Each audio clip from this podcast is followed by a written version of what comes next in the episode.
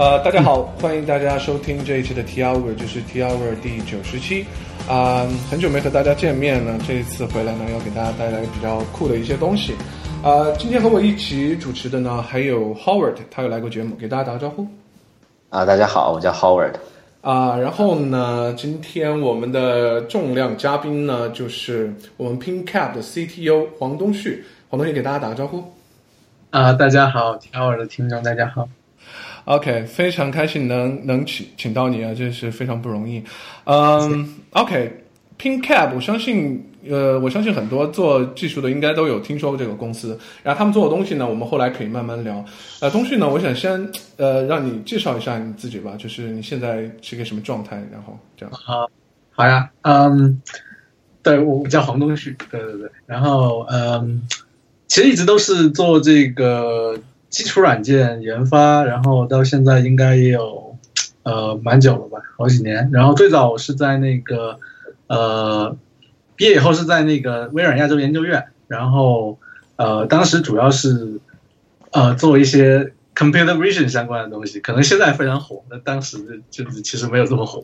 然后后来发现这个这个这个行业还是不是那么太火，然后就就就到互联网这边，然后呃后来去了这个网易，网易有道，就是大家都知道，就是那个有道词典啊，那个那个有道。哇，然后正好在用。然后我是嗯、确实就是有道词典的那个那个团队的，也就是呃跟随着这个这个产品从几百万的安装量一直到好几亿的这个 install rate，然后见证了一个这个互联网产品的诞生了。OK，然后哎，从那个呃网易出来了以后，就呃加入了一个创业团队，当时还比较小。然后呃后来大家应该也都知道是那个豌豆荚，然后呃也是这个嗯、比较早期就在就在豌豆荚里面，然后也是这个。呃，后来其实，在豌豆荚里边就开始去转型去做这个 infrastructure 的这个呃这个软件，主要是在这个分布式存储和这个嗯，就是后端后端这个领域了。OK，、啊、所以你在网易的时候还是比较偏 application 一点，是吧？其实 full stack。哦，full stack，OK，、呃，我知道我刚才在在有道做了什么呢？呃，嗯。最最早过去的时候是做了这个 Windows 的这个它的 Windows 客户端，然后呢，后来开始做它的 Mac 的这个 Mac 的 Mac OS 的客户端，然后后来开始再往下去去做一部分的这个 server side，然后 后来去是还还重构了一些他们内部的 后面的这个呃后面的一些后端的代码。其实呃，因为其实我我我看我的这整个这个经历，其实也是从大公司一直慢慢跳到这个这这个小公司，然后。嗯，所以其实我觉得我我这个人好奇心比较重啊，就是没做过什么我都会特别想去去尝试，所以本身其实也编程也有好多年，我应该是从呃，是反正可能上初中以前，大概是小学四五年级、三四年级开始就就一直 logo 对是人吗？然后也是嗯，编程了这么多年，所以呃，就是有有什么不懂的，我就会特别想去尝试去接触一下，然后去去学，所以呃，应该算是 kind of full stack engineer。OK，对，所以在豌豆荚开始就是我更往 back end 走一点，是吧是的，是的。？OK，对当时是什么原因说想去豌豆荚？是想体验一下创业吗？还是怎么样？对啊，对啊，因为我发现，在那个网易还算是一个比较大的公司，然后呃，想去，我觉得是时候了，该去一个 startup，然后去看看这个，嗯，startup 什么感觉。然后后来发现啊，去了 startup 以后，我觉得就回不来了。然后包括他现在开始开始再去做一个创业公司，对对对。OK，所以那么就是这之后，当然也就知道了，就是你创创立了这个 PinCap 这个公司，呃，然后加入了真正自己的创业吧，我可以这么来说它。嗯，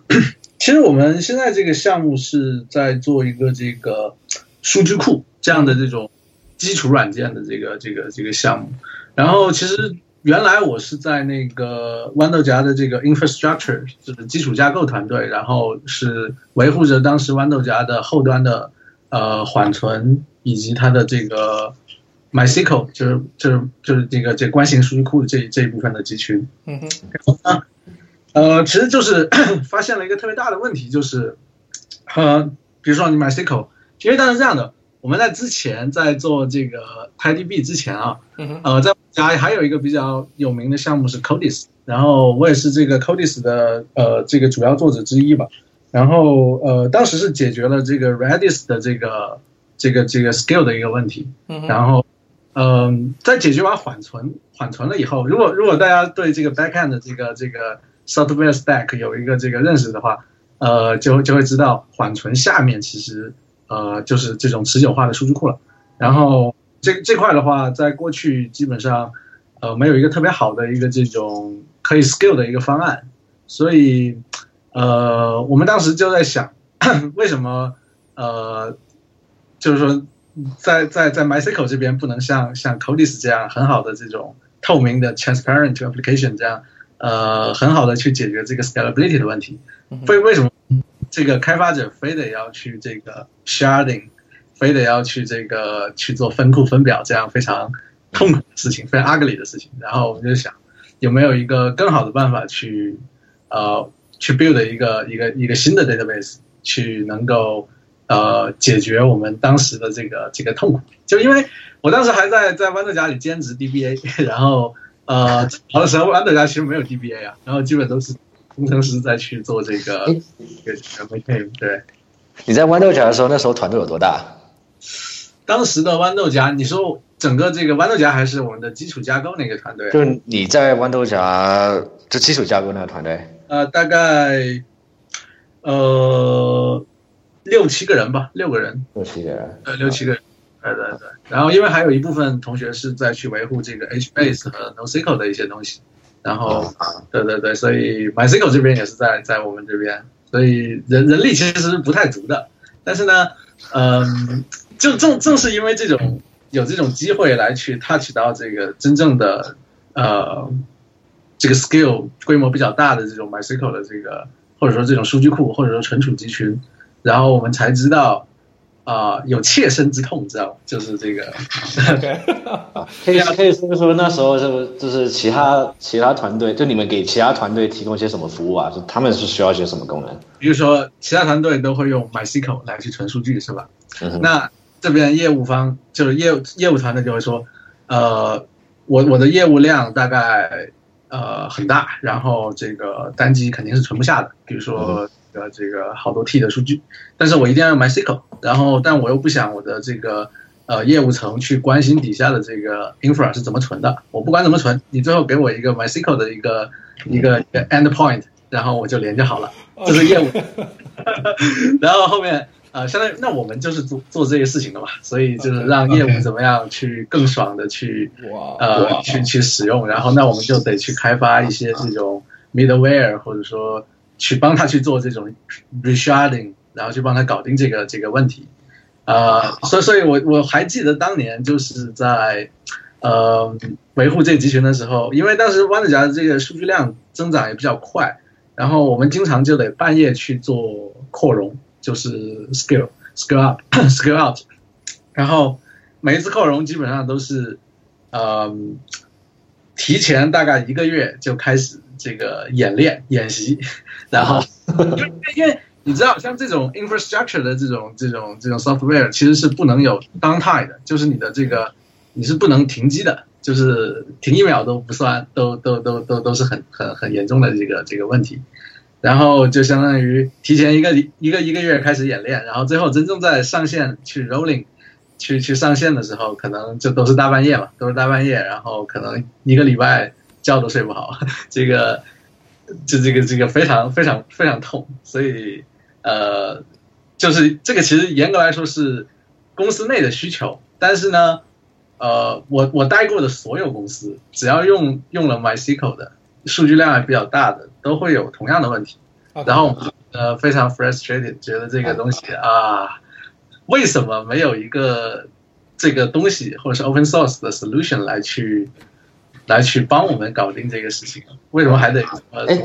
像像你们这呃，我我是还没有接触过这么大的数据量啊，但是像像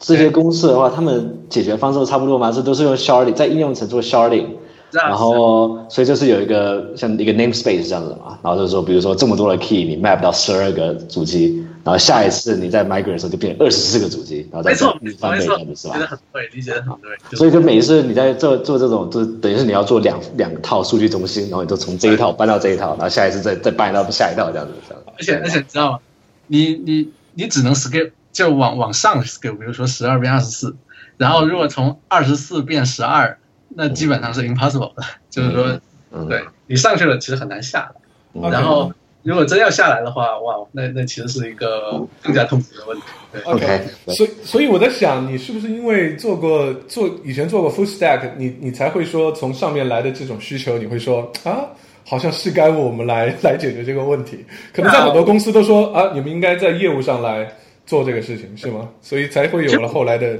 DB 的诞生。其实我我我我个人是这么理解的，就是呃，我的软件开发的这个这个这个习惯，或者说做架构的习惯，更接近 Google。就是如果大家是对这个 Google 的这个 infrastructure 有有过有过比较深的了解啊，就会知道，其实像像像谷歌内部的这个呃 infra，就它的 infra 其实是设计的理念跟我刚才这个理念很像的，就是业务层你并不要关心底下这个到底是是怎么样的，就就假设我的这个 skill 就是无穷大的，然后你业务按你的需求去写就好，你就不用关心你，就相当于呃 infra 这层是对对 application 透明的，OK，呃，这样这样其实是有好处的，因为呃，一是你的业务开发者就专注于开发业务，你其实不必须不需要去关心，哎，我到底要用几个数据库，我到底要用这个，我该怎么去 sharding，然后其实这些呃不应该关心，因为它它不是不是业务。呃，第二的话就是说，只有底下 infra 这边有一个这个比较完整的一个这个这个呃一个 scope 或者说是一套解决方案的时候，你才能在内部更好的做自动化。就是说很多事情你是可以，你你想像 Google，呃，为什么 Google 有像 GFS 或者 Bigtable 或者到现在的这些 Spanner，其实呃，而且后来他其实现在是整个这这这套集群是跑在他们内部叫叫 Bog 是吧？叫 Bog，然后在 Open Source 社区里面，呃呃是叫有有一个 Kubernetes 这个项目是对应 Bog 的那个项目，就是说一切东西都应该是自动化的，然后整个 infra 应该是能够去支持无穷大的 scale，然后以一个固定的一个一个一个 support 的一个一个一个成本。对，其实这个是对 infra 的存在的意义。哎，我有点好奇，就是你在豌豆荚，你们六个六个 infrastructure 的人对应着多少应用的人啊？嗯，这个比例大概多少？比例大概是，我看啊，呃，我们当时峰值的话，应该差不多两百个这个工程师，然后大概也六七个 infra 人，其实差不多这个比例差不多。对对是的，是的。就好像有一些神奇的故事嘛，像什么 Instagram 啊或者脸书，他们都很久很久都是一个 DBA，然后脸书好像很久很久就两个 DBA 这样子的，然后创创创了这种技术神话。是但是你像像现在 Facebook 他们他们的这个 DB 的团队那就很大了。其实也像你说的嘛，就是你你有一个那种统一处理的方式，然后大家都是一样的，然后所以你只要做一份活儿，你所有的人都是一样的 一样的 scale 方式，那就执行了。反而是一个更更划算的一个这个这个这个这个这个方方式吧嗯。而且另外一方面就是，你解决了这个公司的问题，特别是像基础软件这种东西啊，你一旦开源或者说这这样的东西是，呃，不仅是一个公司会有用，包括像我们之前做的那个 Codis 那个项目，本来其实只是为了在豌豆荚内部去去去去使用的。然后去 support 这这个这个豌豆荚自己的 Redis 的这个集群，但后来开源出去了以后，它造成的影响其实就远大于这个就不开源只只能给给豌豆荚自己来去来去用的这个影响，就包括后来我知道最大的这个 Codis 的这个 deployment 应该是在这个滴滴滴滴打车，然后我这去年的数据吧，然后就是像光光是 Codis 在滴滴内部就已经部署了上千套的这个这个这个这个这个实力，所以就平时这其实作为一个这种基础软件公司还是还是蛮自豪的一个事情，因为你想你写的代码，嗯，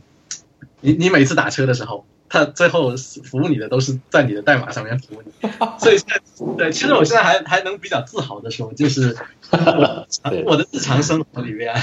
就是打车叫外卖，或者说用各种各样的这种 Internet service 背后一定。或多或少会有我写的部分来去支撑着这个我用的这些服务。哇，开源，开源，awesome。对，OK，所以，呃，为什么我毕节也有你的锅？是的，是的，对。OK，所以呃，那么这这 Collis 这个项目是你呃是你第一次做开开源的东西吗？还是其实一直都有在做？其实 Codis 是呃第一个自己的项目，呃之前的话其实会参与到，因为其实我我很早就开始接触 Open Source 的这个这个这个这个文化吧，应该是大概在初中的时候，我第一个这个 Linux 的这个这个这个使用 Linux 是在在初中，然后嗯当时是搞到了一个这个啊我第一个发行版是什么来着？应该是 Debian。对，Debian 后来在大概高中的时候开始用那个那个 Gentle Gentle，然后嗯，后来就就就不不想折腾了，就开始用 Ubuntu。其实，所以其实从这个很早就，因为你知道用 Linux 的话，其实你很多事情呃就得去用 Open Source 的这些这些软件，然后去呃去用嘛，然后呃同时也会去接触一些这个这个这个社区的文化，比如说当时。呃，这个这个 Netscape，然后哦变成 Mozilla 的那段时间，然后呃就系统九七年呐，那差不多差不多那段时间。OK，那那个事件我是我是有印象的，就是就是我因为从比较小的时候就开始去呃接触这些东西，所以呢呃对整个这个这个文化就文化上的东西会会了解的比较多，就是因为当时正好也是这种青春期，也比较叛逆。就不想这个被微软这个邪恶的 啊，OK，对，然后不想不想用 Windows 或者不想用这个这个这个 Microsoft 的东西，然后就开始去去用这个 Free Software，然后呃对，也是比较热血的青年，然后呃后来就就慢慢的就受这个 culture 影响，所以就天然的对这个 Open Source 跟这个这个开源会嗯。会会比较喜欢吧，所以到后来我我开始做这个基础软件了以后，呃，我的我的想法就是说，做的这些所有东西，呃，都要开源。一是我自己本身喜欢开源，第二，其实我一会儿可能会去，如果如果展开这个这个商业上的东西讲的话，我我认为 open source 是一个很好的这个。推广你的产品，然后对 business 这这端也是一个非常好的一种模式吧。OK，其实是不矛盾的，对吧？是是的，是的。这个我们可以等会儿再展开说。但是我听你对微软的这个态度，然后你你第一个写这个网易的 Windows 客户端的心理是什么样的？是啊是啊，因为因为是这样的，非非常非常奇怪。我当时在那个，因为上一家是在那个 MSI，就是微软的药业研究院。然后后来呢，就是去到了这个网易以后，然后哎，我的老大一看，哎，之前在微软，然后那好吧，那就去写 客户端吧，都会会修电脑啊，啊，没关系。然后我我其实是是 totally OK 的，这个只要能写 code，能去 build things，这个我我其实是是是是非常 OK，都很开心的，是吧？对，都很开心，对，只要能够去。创造一些东西吧，对对对。OK，所以刚才你也提到说，你对这个从小就受这个 Open Source 的思想的影响，然后呢，你也从小就开始用各种发行版的 Linux。那么，我想问一下，就是你现在的这个工作，个人工作站大概是什么样的？就是你用什么什么样的一些工具来完成你的工作？我我平时是，如果是自己在呃在在在玩的话，都是会用那个那个 Arch Linux。用主要是用 Arch，然后呃，但是日常的这个工作是用这个 Mac，然后对对对对，是 OK，Good，That's very good。呃，好，那我们呃开始就是来聊一聊你们的这个创业项目。刚才你也听到，就是说你在豌豆荚遇到了种种这种需要去水平扩展的一些对一些问题，那么。呃，怎么你你们后来就遇到什么样的机遇去开始解决这个问题，然后决定就是创业做你的新的公司？对我，我先最最我我先说一下这个到底为什么是决定要去 build database from ground up，就是从头开始做。对，呃，是我们在在在去 suffering from 这个这个这个呃 MySQL 的这个 scalability problem 的时候，嗯，呃。我因为因为我我还我跟我们团队里边有一个不错的习惯，就是经常会去看论文，就是去在这个学术界去看一些这种，呃，比如说分布式系统啊，还有这种这种存储相方面的一些一些论文吧。然后当时是我记得是在二零一四年左右，然后，嗯，是我们是是看到了 Spanner 跟 F1 的这个这个 paper，就是就 Spanner 其实是这样的，是谷歌的这个。内部的这个关系型数据库的这个这就或者说它的这个 globally distributed database 的 solution，然后呃，相当于它是在谷歌内部解决我们现在在在当时在遇到的问题的一个一个一个一个方案。然后看完那篇论文以后，就觉得非常震撼，就是说觉得，哎呀，未来的数据库应该是这个样子的，而不是我们现现在这样这个 sharding sharding 这样的这种这种这种方案，它应该是像 Spanner 那样。那样的一个一个一个 database，然后，嗯，另外，另外一方面就是我们当时，嗯，因为因为还有一个项目，就是在在我们之前其实也是 Spanner 的这个 open source implementation 啊，叫叫 Cockroach DB，然后呃，他们其实也是希望去实现这个 Spanner 的 open source 的这个这个实现。呃，但是我们看了他的这个这个，看了一下他的 design，然后后来觉得我们可以做得更好。然后，呃，而且当时他只有一个文档，他并没有开始写 code。然后呢，呃，我们就决定，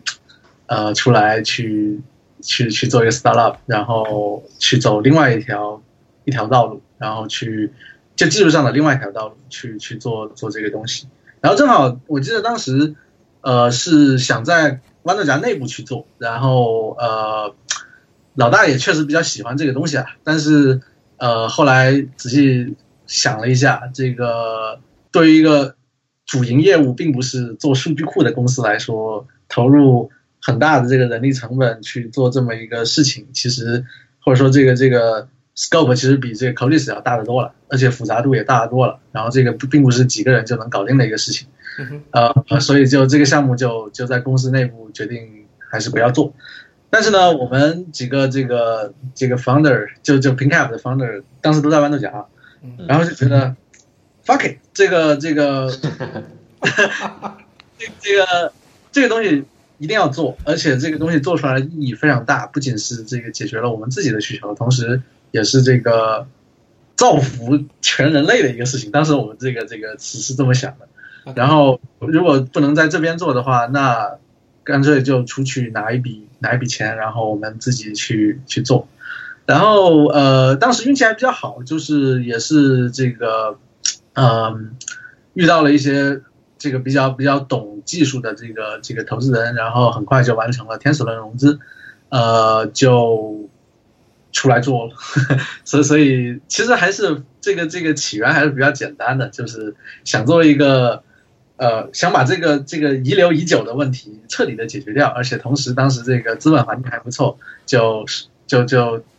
就顺势就就出来做了。对，OK，那我我我有一个问题，就是你刚刚有提到，就是说你们团队有一个呃去读论文的一个这样的习惯或者传统，那么这个是你个人的呃，可能是是工作经历造成的，还是说你们当时团队就是内部这么慢慢形成的，在豌豆荚里？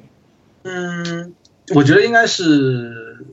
呃，当时的团队其实阵容还是非常豪华的。现在看来，呃，对，因为都是比较顶级的人才。这是为什么我推荐很多这个呃刚毕业的这个大学生，或者说找找工作的时候，一定要去跟这种 top level 的人一起工作的原因，就是他们身上真的会有很多呃很好的习惯。比如说，为什么会在我们一起会去看论文啊？这样，我可以简单说一下我们当时团队的这个背景吧。OK，就是。呃，首先我们当时这个团队，呃，到后来有有一个 HBase 的这个 PMC，就是这个这个项目委员会的这个这个成员，然后另外还有一个人是 HBase 这个项目的这个 committer，就是官方的 committer，然后还有一个就当时的老大是国内非常著名的一个这个架构师，然后另外一个一个一个老师是这个嗯。Scala NetBeans 插件的这个这个这个作者，同时也是国内这个 Scala 圈非常德高望重的一位老师。然后呃，我跟我们的这个 Co-founder 的刘琦也是国内最早的用 Go 语言这个社区的一拨人。所以整个这个团队的这个这个配置是非常非常厉害的。然后呃，很而且像你你想象这么一拨人，对世世界又有这么大的好奇心。然后同时在各自的这个或者说在这个分布式系统这个领域，基本上已经走到了，呃非常前沿的位置。那这那还能去干嘛？去去学习新的东西，或者说去满足自己更大的好奇心的？那那只能说去，呃，学术圈或者说去，呃怎么说呢？各种各种各种渠道去交流或者提高嘛。所以我觉得，而且当时还有一个好处就是，豌豆荚内部的这个氛围，呃也是非常自由，非常像硅谷的公司。然后呃，实话实说啊，infra 那那个那段时间的这个，嗯，就是说我们的做的东西，把整个这个豌豆荚的 support 比较比较已经比较稳定了，然后我们能够有一些时间来去不断的去去打磨自己的这个这个这个这个这个产品和这个呃时间吧，我觉得是呃几方面的因素，对，OK。OK，那么这个我觉得是因为有有这样一个文化，让你们本来也做好了准备，然后正好有这样一个看到这个论文的一个机遇，所以你们决定出来去做这个 TIDB。现在你可以介绍一下你们的产品，因为我知道是有两个比较重要的，一个是 TIDB，一个是 TIKV。那么能不能简单介绍一下，就是你们这两个项目以及他们的一个关系？这样。嗯嗯，其实整个这个大的项目。大的项目宏观上名字其实叫 TIDB 啊，TIDB，呃，整个项目 TIDB Project，呃，这个项目底下会分成两个子项目，一个是这个 TIDB，这个狭义上 TIDB 跟这个 TIKV，呃，TIDB 狭义上的 TIDB 指的是这个是一层 stateless，就是无状态的 SQL layer，它主要是。呃，对外 expose 这个这个 MySQL 的这个这个这个协议，然后用户可以直接拿这个 MySQL 的客户端就就连到 TiDB 上，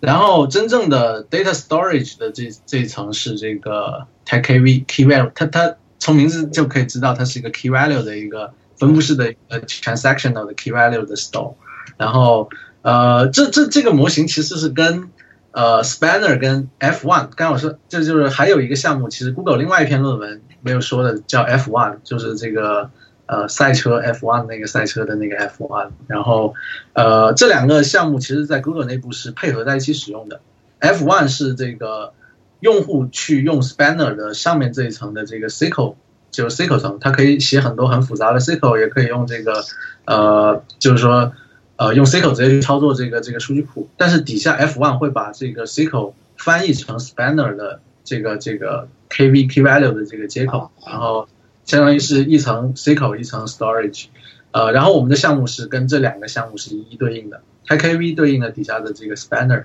然后这个 TiDB Server 是对应上面的这个这个 F1，这么这么这么这么分开的，然后是支持这整个 SQL 标准吗？对，SQL 标准，full feature SQL layer，它是没有任何限制的，没有任何限制。然后，所以这块非常复杂，就是呃，它不仅仅是说是一个 SQL 的子集，它是能完整支持像 join、group by，然后一些非常复杂的一些这种呃非常复杂的 SQL。然后，对对对，所以所以这块其实也是我们这个项目里面呃非常有学术含金量的一块，就是这个。如何在一个分布式系统上去构建一个传统数据库才有的这个 SQL 的这个这个 query interface？其实这个挑战还是蛮大。这挺有意思啊，像那个做 query planner 的话，它是传统的 query 们都只是跟那种跟你硬盘的的那种形式是很有关系的嘛。没错没错，你想啊，呃，其实这这块我可以稍微再再展开一点点技术啊，就是嗯，传统的这种，刚才你其实说到这个 query planner，它其实这个。针对底下的这个 curve plan 的优化是针对一个单机上的这个存储的优化，就比如说我我的优化器假设底下是磁盘，或者说底下是这个一个 B 加 B B tree，然后就是呃，但是你你想在一个分布式系统里边，它的数据是分散在好多台不同机器上的，就你的数量可能是好大好大，单单单张表一台机器肯定存不完的，然后这个呃你怎么？在你的这个 SQL 这边，这个 Curve Plan 能高效的去感知这个数据的 locality，根据这个 locality 来去这个把这个计算给变成一个分布式计算，然后这个其实是呃蛮有意思的一件事情，就是说我们的这个这个 Optimizer 它并不是一个单机的 Optimizer，它更像是一个这种 Map Reduce 的 framework，它是一个分布式计算引擎，所以这个对对对，这这个这个是怎么去把传统的这种关系代数或者说这个这个 SQL 的这些呃传统的优化，把它转转变到基于这种 MapReduce 或者说这种呃分布式的 DAG 的这种 Streaming 计计算的这个框架上，啊，这个是是很有意思的事情。就这些细节在他的论文里面有吗？还是说你们得自己重新去发明这些东西啊？其实啊，就是比如说像 F one，它会告诉你这条路是行得通的。其实这几篇论文并没有太多的特别详细的技术细节，没有像这种。武功的这个秘籍一样，告诉你每一招每一式该怎么出啊啊！它只是，它只是告诉你一个大的方向。然后 Google 是这么搞的，就是呃，你这几个技术选型的时候，你这么选就能达到这个效果。呃，所以其实呃，这种这种论文，我觉得最有意义的论文，并不是说告诉你具体某一个算法该去怎么实现，它而呃就是说，当前面你你有一百条路可以选的时候，它会在。在最前方告诉，你沿着这条路、这条这条路这么做是 OK 的。其他的事情，那那那那就是一边走一边探索就好了。我觉得，呃，对，所以我我看那么多，嗯，是的，我刚刚就打开看一下这个论文啊，里面就有个架构图，然后里面就想说，join 这边你用 hash join，就 hash join，所以你们现在就的确也是用 hash join 这样的吗？我也好多种 join type。啊，OK，是的，是呃，所以呃。呃，我我我有一个问题，就是因为这这个论文像你说的，就是，呃，这个 Spanner 还有 F1 就是从这个 Google Google 里出来的，那么就是有没有担心说 Google 有可能会把它这一套东西也开源出来，然后，呃，会不会就是有一个庞大的竞争对手这样？啊，其实这个首先我不太担心啊，因为，呃，谷歌它是很难去把这样级别的基础软件给开源出来的，啊，为什么呢？呃，简单举个例子，就 Spanner 它底下的存储层是这个呃，这个 Colossus 就是 GFS 的二代，就是它的分布式软件系统。然后这块它是就相当于它的一大部分的存储是依赖这个这个组件，这个组件不开源，Spanner 开源是没意义的。然后另一方面就是。呃，Spanner 它其实是有一块硬件的一块，有一块定制的硬件叫 TrueTime，是一个这个这个原子钟加 GPS 时钟组成的一个这个硬件设备。然后这块其实因为硬件其实很难开源，这个而且 Google 是直接把那个做这个 TrueTime 的公司给买掉了，所以这个 OK，呃，所所以它它这块也很难开源，所以这块你就在。像我们这样的这个这个方案，就得去想办法去把它 mock 掉，就是换成自己的软件的实现。呃，另外一方面的话，就是呃，Google 它的这个 Query，就是它的 SQL，其实跟跟社区的像跟我们做的其实不太一样。就是我们对外是暴露这个 MySQL 的这个呃 interface，但是 Google 这 Spanner 内部用的这个这个这个 SQL 其实并不是 MySQL。呃，所以因为我们觉得。对一个 open source 的这个软件来说啊，它的这个 community 其实是很重要的。就是说，如果你让你的社区去学一个新的东西，跟我抱着已有的 MySQL 的 community 这个这个效果和这个 adoption 其实完全不一样。所以，呃，而且 open source 这个这个这个事情很有意思，它基本上是这种先到先得，或者说赢者通吃的这种状态。即使你是相当于我的这个成熟度和我的这个。呃，就相当于这个社区已经这么大了，很难再有一个，比如即使你是 Google 把把 Spanner 就是完整的开出来啊，但其实也不太可能，Bog 它没法开，然后 Colossus 也没法开，包括现在在 Google 上面也提供了这个 Cloud Spanner 的这个 service，呃，其实我我个人觉得现在现在来说，，TiDB 已经，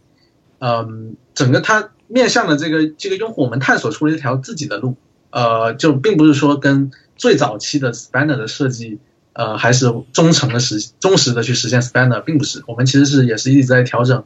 就是说我们能 touch 到更多的这个 user scenarios，so，呃。所以更好的形容应该是 inspired by Spanner and F1 是吧？没错。OK，那么呃，如果我想用呃一一句简单的话，如果别人问我呃这个广义的 TiDB 是什么，那么我我可以说成是说是一个 horizontal scalability 的 MySQL 吗，就是像这样。我是给大家这么说是合适的吗？你觉得？这么说合适，而且是呃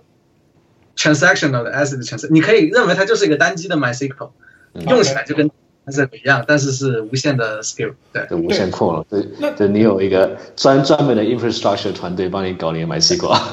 是的，是的，就过去都没有这样的东西，这个这个还是。你可以说一下，就是假如说我想要加一台机器，我怎么加呀？直接找一台机器加进去就完了，剩下你都不用管，然后它在内部会自动的。太酷。所以这这是我的，你说。所以还有我我去设计这种分布系统有一个这个个人的一个习惯吧，就是说在设计这种系统的时候，我尽可能的都会去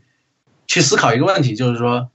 整个这个流程里边不应该再有人来去介入，就是我不太相信人来去运维一个东西这个事情，就是说这个系统应该是能够自己去运维自己，自己去修复自己，自己去管理自己，它其实应该是一个。活的东西，而且它是打不死的一个东西，而且，一因为你想，其实，嗯，为什么会有这个习惯或者这种想法呢？因为，呃，真正在去维护一个 big cluster 就大的这个这个集群的时候，或者说一个呃这种特别大的、特别大规模的一个数据中心的时候，你就发现，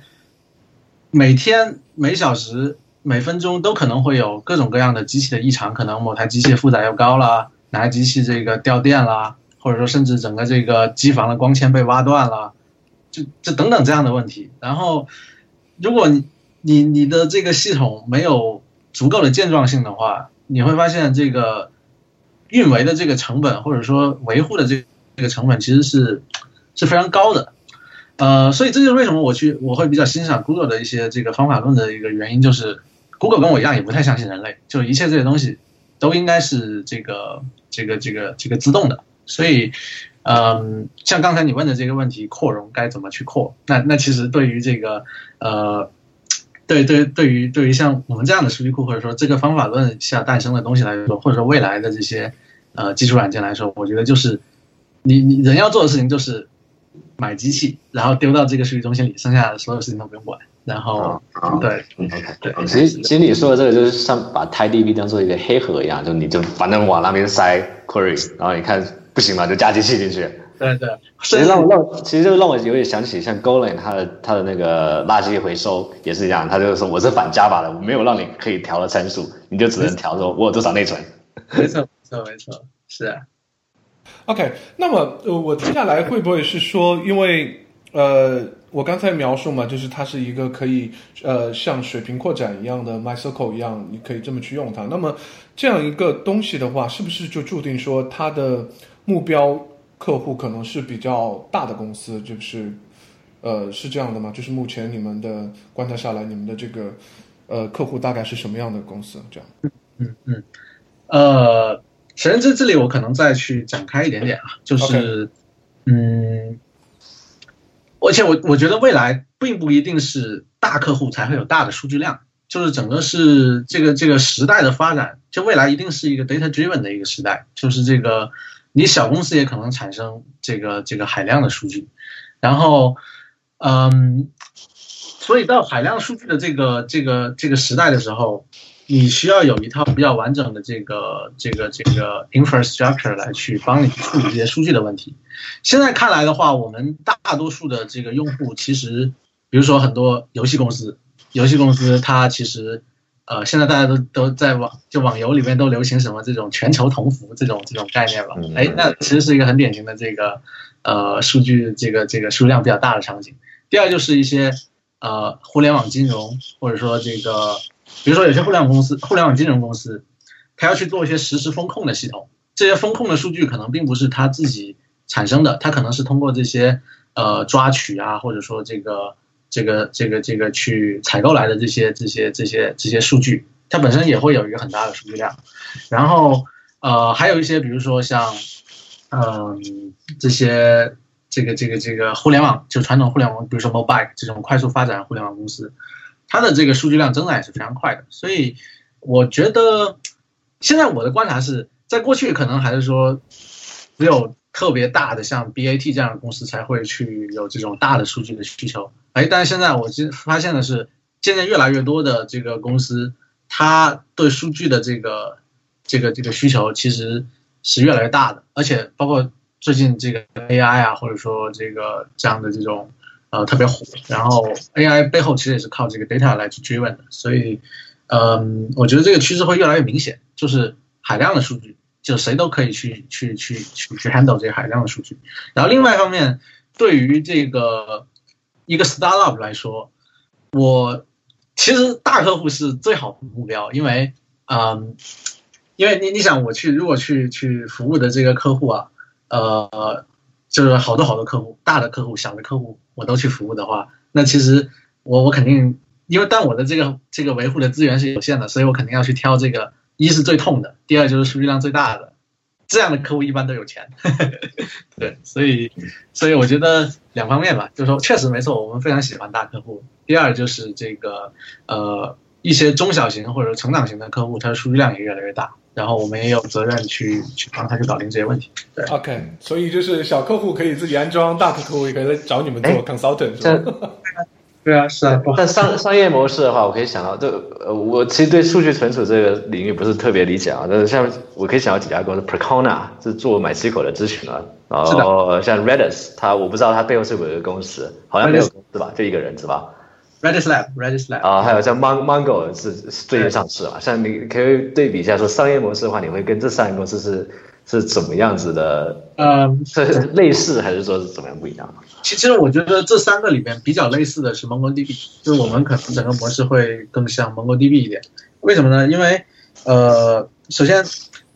也是首首先这个 MongoDB 这个公这个东西是 MongoDB 这个公司给呃就是就做出来的 MongoDB company，。然后另外一方面就是它是一个典型的 Open Core，就是我的这个数据内核。这块是这个开源，但是呢，我周边的这些商业工具跟这个呃诊断、安全，还有这个这个部署，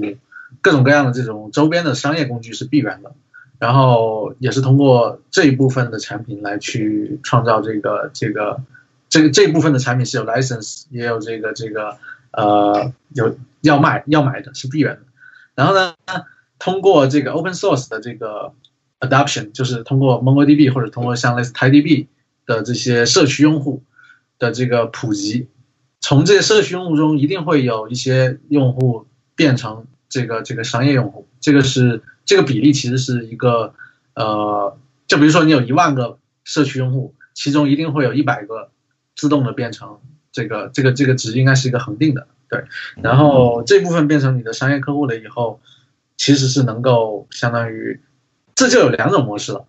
再往后就有两种模式，一种模式就是说我去像传统的 MongoDB 这样，我去卖这个软件的 license，我去卖这个呃我的商业产品的 license。但还有一种模式是我更喜欢的一个模式，就是呃有点类似 SaaS，就是说我在在你的这个私有云里面去 deploy 这个这个我的 database 的 cluster，然后我会给你一整套类似这种。Cloud 的这种 integration 的这种 tools 能让你去像用一个呃私有云或者 web 公有云这样的这种模式来去使用这个这个 DB，然后呢，嗯，我在上面我我同时啊，我的这些这些这些自动化的工具和这些商业工具都会被都会对你 open，但是你要去给我一个这个 subscription 就是订阅的这个订阅的费用，然后对对对，这两种模式我们现在都在探索。然后还有个，嗯，不好意思，你继续说。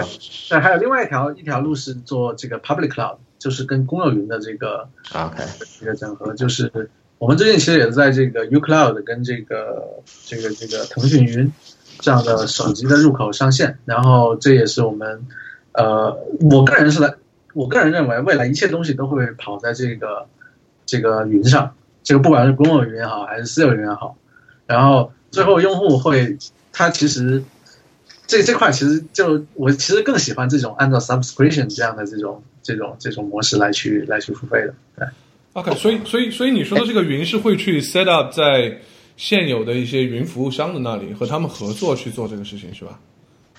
呃，对于公有云来说肯定是这样的。对于公有云来说，现在是他们提供 ice 层，我们在上面去构建这个 DBS service，这个是呃，这公有云的这边的合作。OK OK，呃，因为其实 OK 这个是很天很天然的，因为你想。对于一个分布式数据库来说啊，嗯，我去维护一个一百个节点的一个 cluster，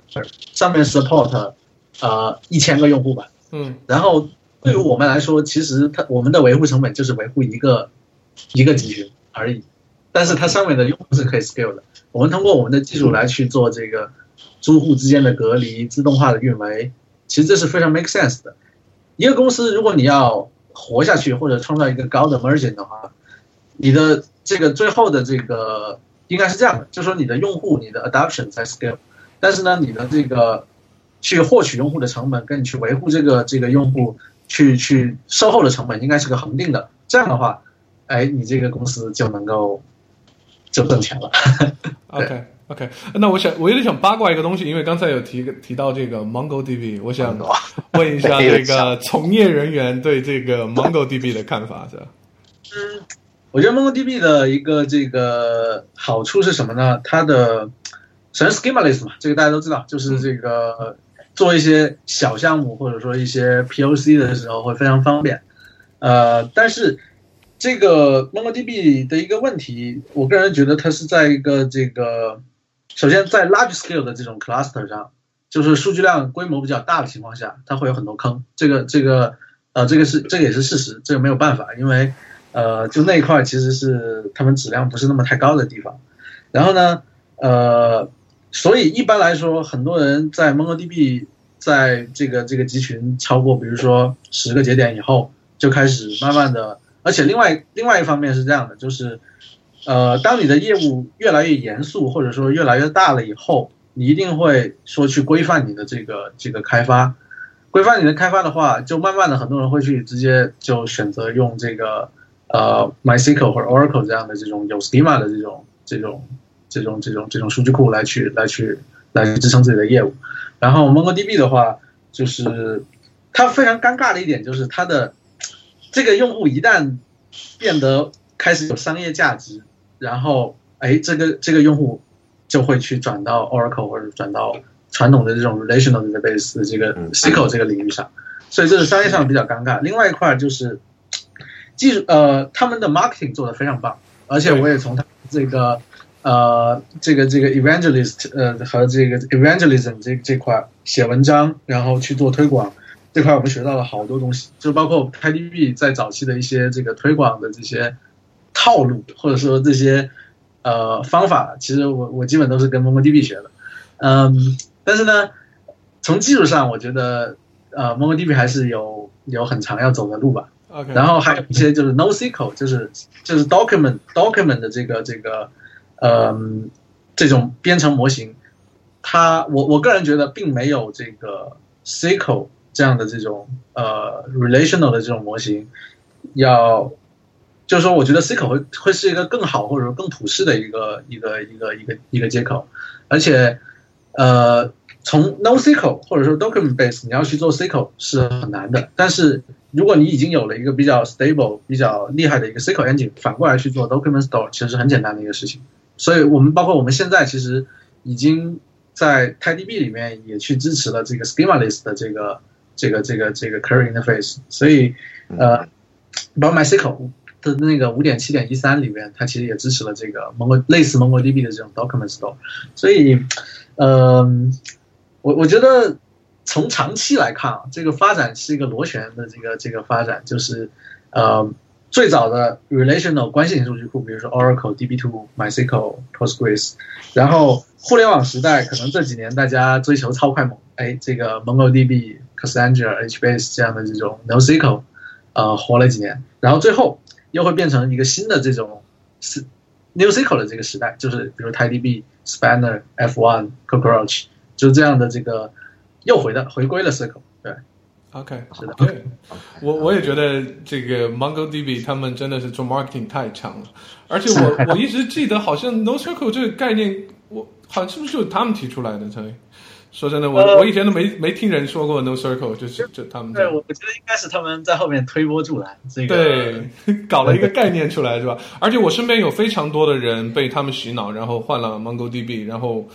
是后来又 又又换回去这样，换走。其实其实这个我觉得也是很正常的，就是确实他在做早期的一些项目，或者说你的这个 skill 不是太大的时候，你用这个东西非常方便。这个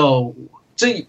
这在我们这边其实也是希望能尽可能去降低用户，因为你不需要去 be an expert 去去用 MongoDB。其实这一点这个这个他们传达的非常好，它的部署、它的使用，在在一开始的时候，呃，你不需要去像用 MySQL。这样哇，这么这么多的这个部署的文档，这么多的 tuning point，你该是怎么调？呃，就是它的这个开发者体验，我我觉得是大家都应该去学习的一个一个一个东西。对，所以我们所以 所以像 TiDB 基本上也没有什么 tuning parameters 啊，这有什么 tuning 参数吗？其实是有的，其实还蛮多的。因为其实你想，你真的要做一个严肃的数据库来说，这些东西一定是会会有的。但是呢，我们尝试把这些东西给隐藏起来。就就是相当于我会去有很多贴心的功能，比如说去自动的去识别你这个用户的机器的内存有多少，然后帮你去填很多这些这些东西。就说你你可以不用关心，你真的需要关心的时候，哎，这个你来找我。哎，像像你们这些 tuning，它比较比较需要关注的维度有哪些啊？就比如说网络的这些延迟啊，或者说你的内存大小，因为这个是一个云端的环境嘛，就跟好像单机上不太一样，所以到底是调节什么东西啊？没错，如果在公有云上的话，我们肯定是自己去维护的。这个这个跟跟跟用户其实他已经感受不到了，就像我们自动帮他已经调到最好了。但是如果你是拿着 open source 的这个这个 code 在自己的机器里面部署的话，呃，比如说你的内存的这个大小决定了这个 database 能用多少 cache 是吧？就是说我我我我的内存特别大，好，那我可以把我的 cache 调这个这个 db 的 cache 调的比较高，它的这个读写这个读读的速度会比较快。呃，比如说我的这个呃磁盘是这个 SSD 的磁盘，或者说我是一个这个 Opten 是吧？就是这类似的这样的这种呃这种磁盘，它其实也是有一些 tuning 的这种这种参数的。比如说呃，当你的 I/O 不是瓶颈的时候，哎，你这个嗯，比如说你的 CPU 要用多少个线程去做 compaction，就这些其实是都是有这个呃 tuning point。但是呢，我们会尽量的让用户不要去被这些用被被这些参数给吓吓住。然后一开始的话，但是 always 要能让用户去了解每一个每个 tuning point 是干嘛的，然后这个他能自己去改。就是说，你可以，你可以，你可以是一个专家，你也可以是一个小白，直接把它部署起来，开箱即用。对，就就就这样，对吧？那通通常像。会使用 TiDB 的，是我我现在我的公司已经有一定的数据量了，还是说我在开发一个新的创业项目，我的 PH 就直接对接 TiDB？现在有这种用户吗？其实一般来说，这个就是我觉得我们做的比较聪明的一点是特呃特别有意思的一个事情。我我们并不首先这个在一开始做 TiDB 的项目的时候，我就呃第一点第一个决定就是一定要兼容 MySQL。就是说，我并不是说让用户一定要是一个新的业务，你才去选择这个这个东西。已有的业务，如果你已经用了这个 MySQL 的话，呃，你可以无缝的，就是迁移到 TiDB 上面。而且我还去帮你去做这一整套的自动的数据同步工具，还有这个数据的迁移工具。比如说，我们做了一个很有意思的东西是什么呢？TiDB 它这个 cluster 能作为一个 MySQL 的 slave，作为它的这个重复接到它的后边。然后去去把这个数据 real time 的这个 sync 到这个这个这个 TiDB cluster 上，因为像呃所所以啊，因为所以因为因为这这这些东西使得这个用户他会能更加放心的去，比如说我我我虽然不敢直接把它放到线上，但是呢，哎，我作为一个从库，我在后面去去去去实时的去看它，哎，它还挺稳定的。等你什么时候这个 MySQL 成为瓶颈的时候，我只需要改一个切换一个 IP 就直接切到线上了，这是很 OK 的。然后 OK，另外一种另外一个这个这个这个这个方式是这样的，就是比如说你的，因为我们去主要去面向的用户是这种 MySQL sharding 的这种用户，你已经分库分表了是吧？就是说，呃，我们还做了一些贴心的功能，就是帮你把这些 sharding 就是不同的这个分片全都合并到一个大的一个 cluster 上。你你最后其实是能去帮你做逆向的 sharding，就是这项这这些帮助用户去做迁移的工作，其实，呃，这这块的团队跟我们做数据库内核的团队其实是差不多大。这个这个这个，呃，在我这边看来，growth 就这个是我们的这个 adoption 的 growth，对我来说非常重要，并不是说你必须得是一个新用户，你才能这个这个去用它，而是。我要去解救这些现在已经 suffering 这个这个 MySQL 很久的这些这些用户，帮他们把他们解救出来。这个是这个这个这个对对对。如如果如果我没有做 sharding 的话，那这还是限制于在一个单机上面吗？是啊是啊，你可以把把 TiDB 作为 slave，随时可以切换过来。不不，我意思说，假如说我我的应用没有做 sharding 的话，TiD TiDB 会帮我做这种分布吗？还是说还是限制于说一个我会我会机器的容量？我会我会根根据你的集群规模，比如说，你虽然这台这这个数据量在一台机器上就能存下来，但是我一样会去帮你尽可能的利用你整个 cluster 的机器，对，是这样的。它它背后是一个动态的一个的一个过程。所以我的应用是完全不用做 sharding 的。对对，这个有点贵。所以所以所以说有没有可能说我我明天我就去用 TiDB 去搞一个创业公司，然后这个公司专门就是提供那种备份服务？当然可以。有很多很多很多很多同学其实是在做这个事情，就是用 TiDB 作为这个 MySQL 的 backup service，就是对。OK，这个 那这这这东西已经好到说，就基本上是各个版本的 MySQL 都不会有问题吗？呃，我们参照的版本是 MySQL 的五点七，然后绝大多数吧，就是如果发现不兼容的，汇报给我们，然后我们对对对，OK，就是说。呃，我想问一个问题，就是说，你说呃，就是兼容 MySQL 这个问题，就是你们是怎么在开发过程中说呃，确保说我是兼容了 MySQL，这是有一个什么 test 要可以 pass 的，还是怎么样？就这块其实也可以展开说一下，这一块其实，嗯，这就有个故事了。呃，最早 最早那个在去做这个项目的时候，我们其实也开始有一些争论，就是到底是去直接去复用。MySQL 的这个这个它的 parser 的源码呢，还是说自己去从头去 build 一个这个 SQL 的这个，就比如说这个 parser 它的这个这个 optimizer 都自己写呢，还是去复用 MySQL？呃，当然，如果你直接去复用 MySQL 的这个这个这个代码是最好的嘛，因为这个呃一点基基本就是完全兼容，因为只有它的代码。但是呢，我们后来并不是，我们其实是。呃，完完全是自己去写的这个整个这个 SQL 的 parser 跟它的这个这个文法啊什么都自己写的。呃，为什么呢？呃，一个原因是 MySQL 本身是一个超过二十年的一个这个很老的一个一个一个项目，它的那个 Yak 就是它那个呃那个那个那个文法的文件已经非常难读懂，就是这个非常看看一下。然后呃，另外一方面就是。啊，一是编程语言嘛，我们其实当时是想用 Go 来去写这一这一层，而不想再去用 C 加加来去来去写，所以呃没有办法，只好用 Go 去写。但是你你你如何保证你去新写一个这个 SQL parser 跟这个呃这个文法能跟 MySQL 是是一样的呢？呃，做两个工作，一个是我们去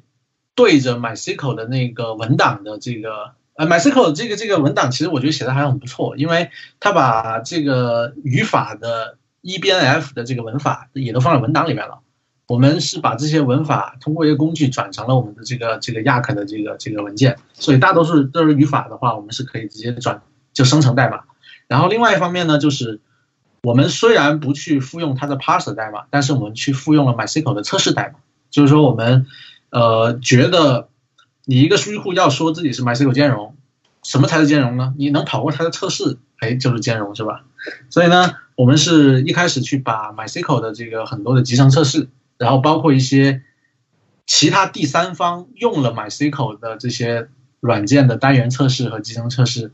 都抓了过来，然后呃，最开始其实我们在干这个事情，甚至写了一个爬虫来去抓这个事情，来去抓这些东西。然后最后我们积累了大概到现在为止，应该差不多两千万个这个跟 MySQL 相关的这个集成测试用例。每一次我们的这个呃 build 自动化构建的这个这个流程，到后边都会去跑这些这两千万个测试。为了跑这两千万个测试，我们甚至自己再去做了一套分布式系统来去计算。牛逼！哎，你们有没有去跑一些像那种开源软件，像 WordPress 啊，或什么之类的？没错，没错，没错，没错。我们就是，比如举举几个例子啊，一个是 WordPress 的里面的一些这个这个这个 MySQL 的 connector 的测试，另外一块是那个 Hibernate，呃，SQL Alchemy，就是这个这种各种语言的 ORM。ORM，对对，这些测试也也有好多。然后还有这个，比如说一些标准的 Psychological Test，就是。呃，这个 C 口应该跑出什么样的结果？会有会有对对标准的这种测试。所以所以我用 Rails 的话，就用它的 MySQL Jam 就应该可以直接使用 TiDB 了。哎，没错没错没错，就是那个意思。哎，呃，哎，你今天你不是说你要新写一个那个呃 Podcast 的网站吗？对啊，可以用用一下 TiDB 啊。OK，真的可以试一下。要给他有问题请教一些 issue。很有意思，很有意思，对。对测试，我觉得其实你这个测试其实比我觉得 database kernel 是更重要的一个事情，因为呃，对于从业者来说啊，写一个数据库其实不是太难，但是呢，你怎么保证它是对的？其实这个事情是是很难的。就是说，我们的测试的代码，其实你统计一下，应该是甚至是比这个我们主要的这个这个数据库的内核代码应该是多一个数量级的。就是，甚至你看，像像 Oracle 这种老牌的这种这种这种项目，它的集成测试应该都是过亿的，对，所以就是这块怎么去保证它的这个质量，在这个快速的迭代过，因为数据库这种东西，真的就是用户的这个核心命脉嘛，是吧？特别是你用来去关心数据库支持事务的这种，你未来被一些银行或者说这些用到了核心系统里面，它是不能容忍一点点错误的，所以。呃，这个这个测试在我们这边，我认为是公司的一个特别核心的一个重要的一个资产，或者说这也是一个这个怎么区别一个一个项目是严肃的一个商业项目，还是一个一个一个玩具项目。其实我这边看的是测试。OK，那嗯，我还有个问题，就是说，呃，就说你完呃，TiDB 完全兼容 MySQL 这个事情，其实在开始的话，它是我觉得对很多用户来讲是一个好处，对你们来讲也是，就说他们的迁移成本低等等等。那么就说这未来，因为 MySQL 也是会发展的，那么它继续的增加的 feature 或者怎么样，是要去做兼容，它会成为一个负担吗？对 TiDB 来讲？呃，我们也不是百分之百的兼容，百分百。像一些特别单机时代的一些东西，特别糟粕的一些东西，OK，存 存储过程这种东西，其实这个我们是不会去不会去兼容的。但是，一些新 什么是存储过程啊？哦，那 store procedure 是吧？对，store procedure，对对对，这些东西，这个就是可能新一代的年轻人可能都没听说过这些东西。但是，对于这个未来一些新的这些呃 feature。我们其实是会选择性的去往里面加，比如说我们，呃，像刚才我说的 Document Store 这个 feature，哎，那那我们一定会就相当于已经加进去了。所以，嗯，这就是为什么是自己写这个这个这个这个 SQL Parser，或者说自己去维护这个呃这块 SQL 层的一个好处，就是说我的自由度和灵活度更大。对，啊，但其实对对对是这样的。哎，像像这个工作量有多大？如果你们你们，我看你们好像也是也想要去支持 Postgres 嘛？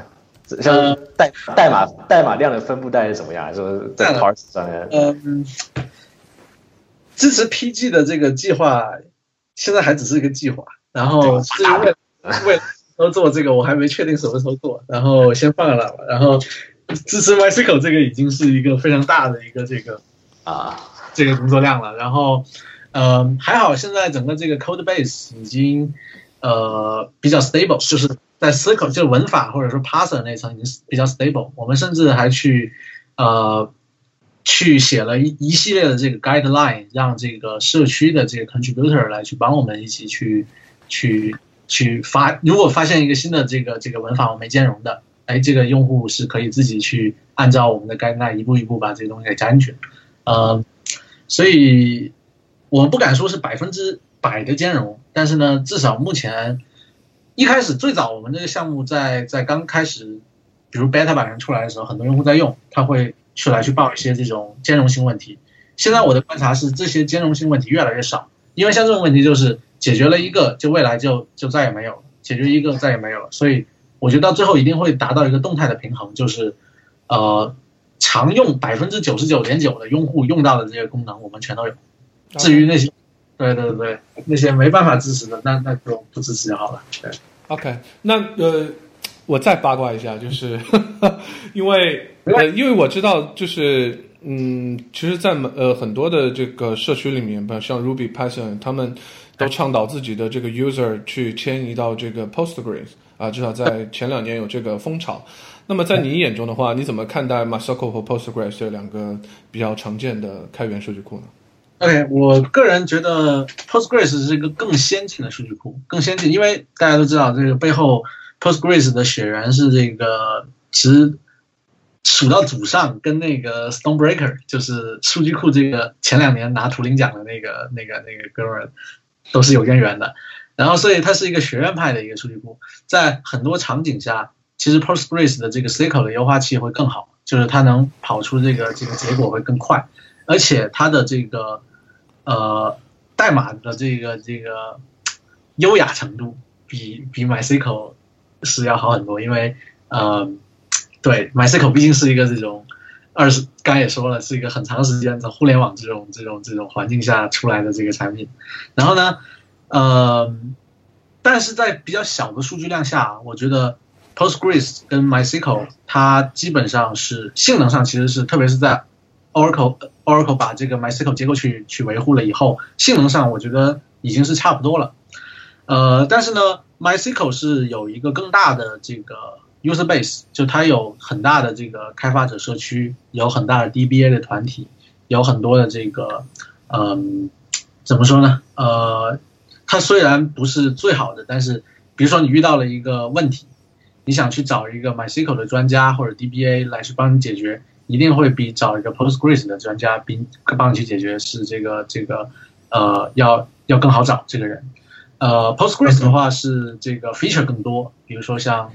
最更最早支持了这些 JSON 和这个 JSON 的 type、GIS 的 type，还有这个呃，就是一些很多新的 feature，非常非常酷。但是呢，呃，它的这个在过去吧，PG 其实不是那么太重视这个在生产环境，比如说 replication，其实到应该是 PG 的这个九点几、九点几的版本以后才去支持这个这个 real time synchronization。所以呢，呃。MySQL 我觉得是一个更接地气的一个一个一个东西，所以所以所以又是 worse is better 的胜利是吧？可以这么说。不是，就比如说比如说 Observe 这个东西，MySQL 一直就有 Observe，但是但是那个 Postgres Observe 很奇怪。我觉得我们其实我也并不是说，哎，呃，MySQL 就一定比这个 PG 要好，或者说反过来 PG 一定比 MySQL 好。呃，我选择兼容 MySQL 的这个这个。这个这个背后的目的，其实说我肯定是要选一个更加大的优这个这个呃用户量大的，那那就是 MySQL。OK OK，那么其实，在基于 MySQL 的基础上做了一些工作的公司，像呃 MariaDB、Percona 这样的一些数据库啊，你怎么看待这些数据库？然后它和 TiDB 是是竞争关系吗？这是我想问的一个问题。其其实并。不是，因为其实刚才你说的 p o k o n a 呃 p o k o n a 这个公司其实是做 MySQL 的这个运维服务。我我严格来说，我觉得这个 p o k o n a 应该是个服务型公司。OK，它是给客户卖咨询，就是卖。其实严格来说 p o k o n a Server 只是一个在在在在 MySQL 的这个内核上面去做了一些周边的一些工具，然后去的一个发行版，相当于它是一个 MySQL 发行版。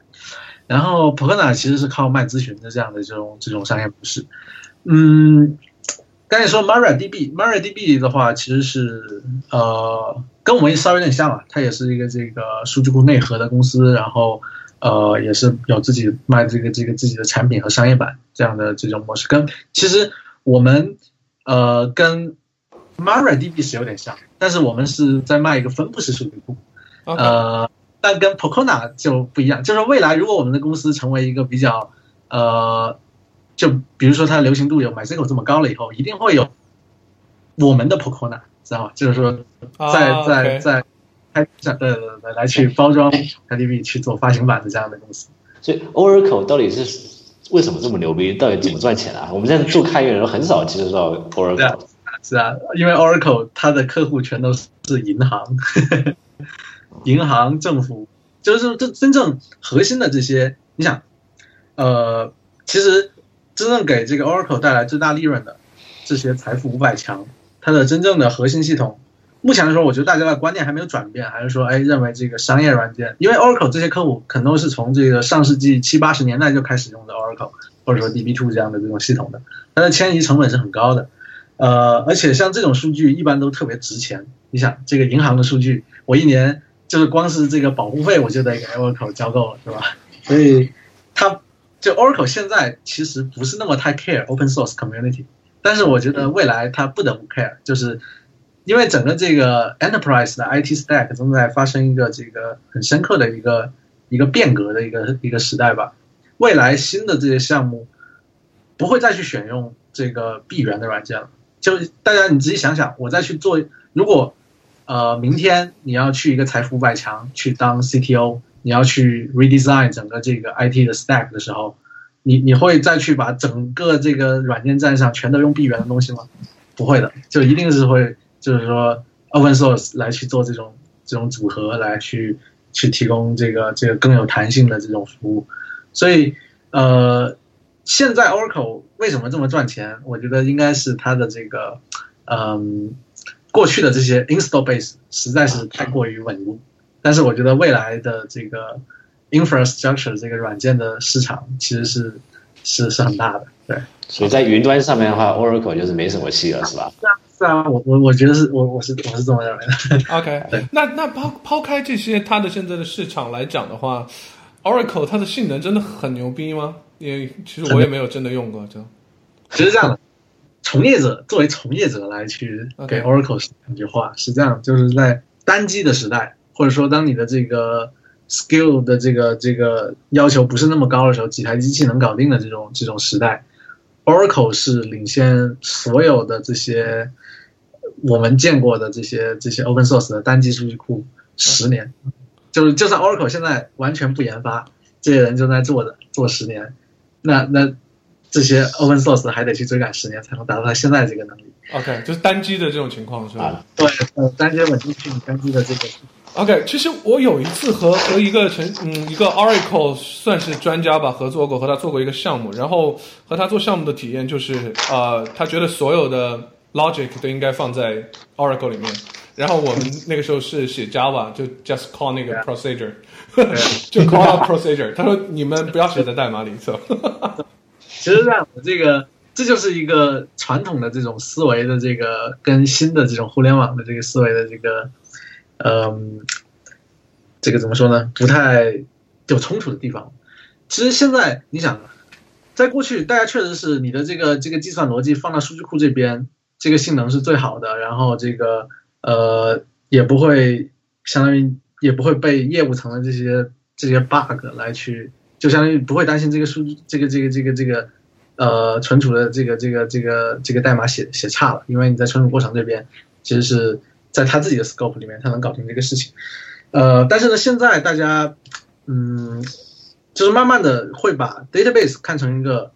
只去关心它的增删改查，这个就像存放数据的一个地方。慢慢的，这个这个逻辑应该是往上面走，因为这些逻辑会经常变。你去改一个存储过程，其实非常痛苦，大家都知道是吧？这个你要改存储过程，这个这个上线一点都不敏捷。然后，所以呢，呃，而且另外一个，对于 Oracle 的专家或者说 Oracle 这个公司来说，他一定会。建议大家去写他自己的这个存储过程，因为这个这个规范是 Oracle 独家的规范，自己的这个语法，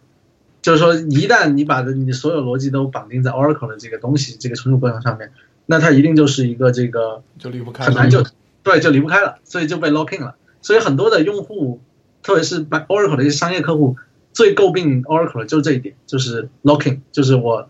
我我我，就算我想去用互联网去重构我的这个这些思路去重构我的这个业务的时候，我发现我靠动不了，因为对这个这个 绑定的太深了。对我，我以前我以前还遇到一个 Oracle 做市场的人，他说 Oracle 给你的每一个贴心的功能，其实都是一个陷阱，这样。这么说，都我们的观众、听众里面还是有。OK，他的陷阱是打了引号的，是吧？OK，就是让你离不开他，这个这个也很正常。所以我自己做东西，Anyway，我我做数据库，可能我也会这样，就是让你离不开我这样。但是呢，我觉得，我觉得现在这个时代处于一个，特别是数据库技术这个这个领域，呃，可能这个外边的人没有这个感觉，但是从业者是有一个非常呃明显的感受，就是。我们处于一个历史的交叉点，就是，比如说汽车行业现在正在在经历这个这个这个这个转折是什么呢？汽油车跟电动车看起来都是车，但是它 under the hood 就是它的内部是是完全 totally different 的两个东西。数据库跟分布式数据库，比如说像 Spanner 或者 TidyB，跟单机的什么 Oracle 这样的东西都是数据库，但是它底下。是也是完全不一样的，整个理论上，从理论上到实现上到工程上，都都是完全一套新的思路。所以我觉得，呃，这就是为什么呃我有勇气，或者说我有，我觉得这是一个比较好的 start up 的一个机会，就是呃这个时代出现了这个这个这个这个转折点，这个顺应这个时代的潮流去做这个。除了我们，如果不是我们的话，一定会有别人在这个时间去做这个事情。所以为什么不是我们，对吧？对，哎，你觉得你觉得像这种呃时代的迁移，对写应用的人有什么就要用什么不一样的想法去想嘛？像比如说我之前我可能是我我从业了十年嘛，然后我在写应用的时候，大家都告诉我说你千万不要 join，千万不要写 join，全部都是把它分布式只用只把只把数据库当成 key value 这样子。那现在变成这个新时代的时候是什么样的一个思维方式啊？我觉得会有一些更新的 mind mindset，就是说，嗯。未来，我觉得技术的发展会让写应用的人更加去专注于应用本身，而不是说去被 infra 这边的这些条条框框给限制住。就是说，你在写业务这边，你的这个自由度会越来越高，然后你可以发挥你的想象力去去做业务，就不用关关心这个，哎，我这个这个这个表跟那个表不能 join 啊，不会再有这个限制了。就是说，剩下的这些事情会由。就数就是相当于这个这个社会化的分工会越来越越越明显，就是说，infra 这边会变得越来越智能，然后呢，像留给用户的接口会越来越这个更加人人性化。其实我觉得应该用人性化这个这个词来会会更好。就是说，呃，大家以后我觉得很少人会变成一个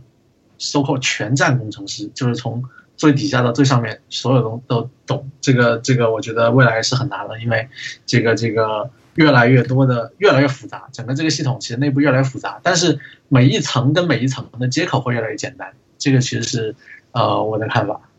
就是说我对现在离这种理想的未来还有多久？啊，我觉得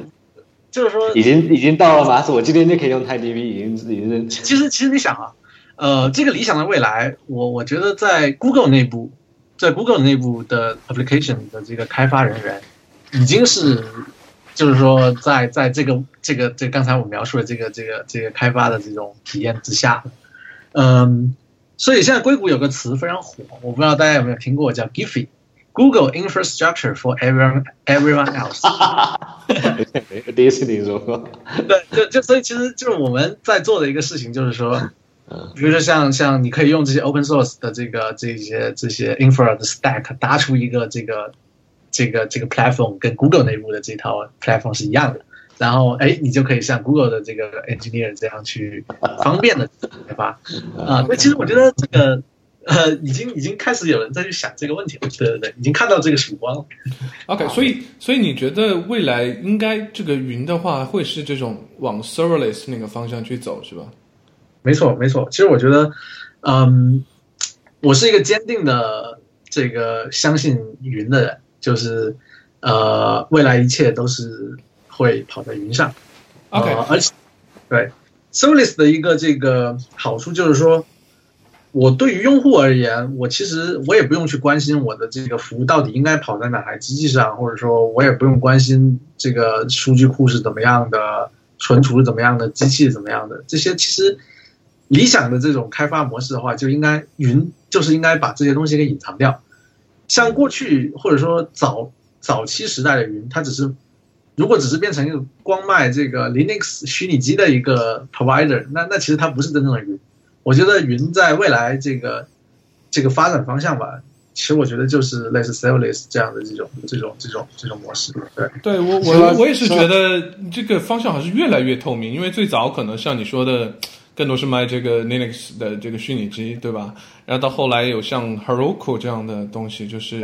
你实际上是不关心有没有 server，你去把你的 application 代码，那你开发的时候还是一样的，但你的 application 代码就放上去，然后就就可以 run 了。那么又更到后来，就有像 Lambda 这样这样各种各样的东西，就是让你开发的时候就已经和原来不一样了。你就完全是调一些接口啊，一些含一些接口啊，一些什么的。就是你你觉得这个方向还是在是在你的预料当中是这么这个方向在走是吧？是的，是的，因为呃，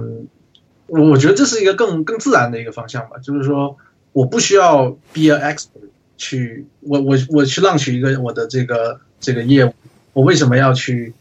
呃，去想我要去采购什么样的机器，我为什么要会 Linux，我为什么会要去去 deployment 这种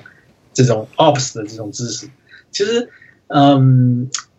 这个这个这个，我我觉得其实是未来大的一个一个一个趋势吧，就是越来越透明。OK，所以所以我感觉啊，在很远很远的未来，就是程序员会失业，你知道吗？然后所有写代码的人都是那种领域专家，你知道吗？他就是了解这些领域，然后就写进去了，是吧？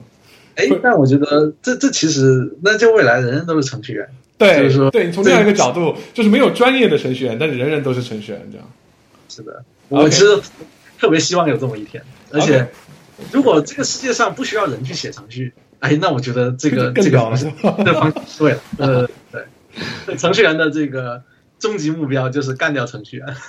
OK，呃，这呃后来呃，我们接下来再聊一聊这个问题啊，就是其实我们刚才提到很多数据库，包括很多数据库公司，就是他们我我听起来其实都严格来讲不是 TiDB 的这个竞争对手。那么呃，就是你最早有提到这个 CockroachDB，但我是感觉他们是不是有一点真正意义上你们的竞争对手的感觉？因为可能你们的。指导思想和开始都是很像的，然后可能发展有一点不同，能能介绍一下吗？是这样子吗？呃，我我们我我觉得 CoreDB 怎么说呢？天然上可能真的是大家都看我们是竞争对手，但是呢，呃，我觉得现在这个阶段吧，呃，并不是说非得你死我活，或者说这个这个有有 MySQL 就没有 PostGres 这这样的，不会的，因为呃，蛋糕其实是大家是都目标很一致的，都是想。现在这个阶段属于我们都的目标是一致，就是让大家能接受 New SQL 或者说这种 Scalability 的这种新的这种 SQL 的这种呃理念的这个阶段。所以更理想的做法就是说，大家一起就是把这个东西给做大，给往对做大，把市场做大。就是说，这个这个这这个市场它的上限是天空这么大，这个这个，所以现在还没有到哎真的为了一块蛋糕拼的你死我活的状态，而且。呃，我们两两家其实都是 open source 的，大家也都互相 follow 着对方的项目，然后这个也都惺惺相惜。就是说我我其实从他的代码里学到了好多东西，他们也从我们代码学到了好多东西，所以我觉得是这个呃还是很友好的。对，OK OK，呃，说实话，像那个 Amazon Aurora 或者 Google Spanner 现在在云端也是有这些服务，是现在是可以用的吗？跟 TypeDB 怎么比较啊？当然是可以这样。呃，我对我觉得是这样的，呃，这个问题问的很好，就公有云上的这些 scale out 的这个这个 database solution 怎么看？嗯，对于小型、中小型用户来说，如果你的这个整个 stack 都已经是在云端的话，我会推荐你去用这个呃云上提供的这种这个 Aurora 或者说是这个 Spanner。如果是新项目的话，如果当你业务量不是太大，但是对于大客户来说，他除了要考虑这个。嗯，这个存储 技术上的问题以外，它还有一个特别大的 concern，就是说云端的这个这个 locking，就是绑被绑定的这个风险。比如说，为什么呢？嗯，举一个简单的例子吧。比如说我在一个云上，我所有的存储，我所有的业务都绑定在你的提供的这个私有的 solution 上。那我其实这个客户对这个云来说，我就没有任何的议价能力，我也没有办法直接的去迁移到，比如说我用 Amazon，我就很难去迁到这个这个 Google Cloud Platform 上，是吧？GCP 上，所以这个就一些真正有钱或者大的客户，所有的客户都会去鸡蛋不要放在一个篮子里，这是他们的一个这个这个这个所有的这个这个呃大客户都会有这个想法，所以呢，这时候你就需要有一个独立的第三方来去。在这些云之上提供一个这个统一的 programming interface，所以这就是 open source 在云时代，我觉得最最重要的一点优势就是它是独立于云的存在，它是 above cloud，就是说它虽然是在 cloud 部署在 cloud 上，但是对于用户的这个 programming interface 来说，它是跟云是没有任何关系的。比如说我在这个这个这个云上用 TiDB。跟我在那个云上用 TiDB，我甚至两个云一起混合在用着同一个 TiDB，这个对我这个这个用户在写程序的时候没有任何区别。但是呢，这样的话，哎，我就可以做到很无缝的 seamlessly 的这个这个跨云的这个这个这个这个迁移。哎，比如说你的 Amazon 你给我涨价了，好，那我就那我就去 GCP 上，反正我不用改一行代码，这个这个业务是一样的，是吧？所以，呃，这就是天然的，我觉得。在未来，open source 为什么会是一个很有未来的一个这个这个这个模式？就是就是因为这个，OK，不会被这个云给绑架住，是这个意思。对对，是。所以你的意思就是说，像一些真的是那种大公司，Fortune Five Hundred 这种的，他们不敢用 Aurora，因为觉得说我弄上去我就出不来了。对，当然不是不敢用啊，就是说这个鸡蛋鸡蛋不要放在一个篮子里，就是说我就 always 要有这个这个 backup，always 要有这个啊要走的方，这个这个这个这个。对这个方式哇！我这次去开 conference，我还遇到一个那个呃 Snapchat 的工程师，他们是全部用的 Google 的云，然后他给我说每年的给交给他们的钱简直是个天文数字，我听了都吓死了，这样 是的，是。然后他们又迁不走，这样。对啊，locking 嘛，这就是 locking。就比如说，如果他们的基础架构能够让他们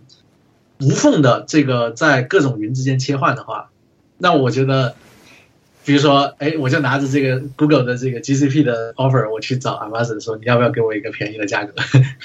对，如果你便宜，这个价格便宜，哎，我我我我可以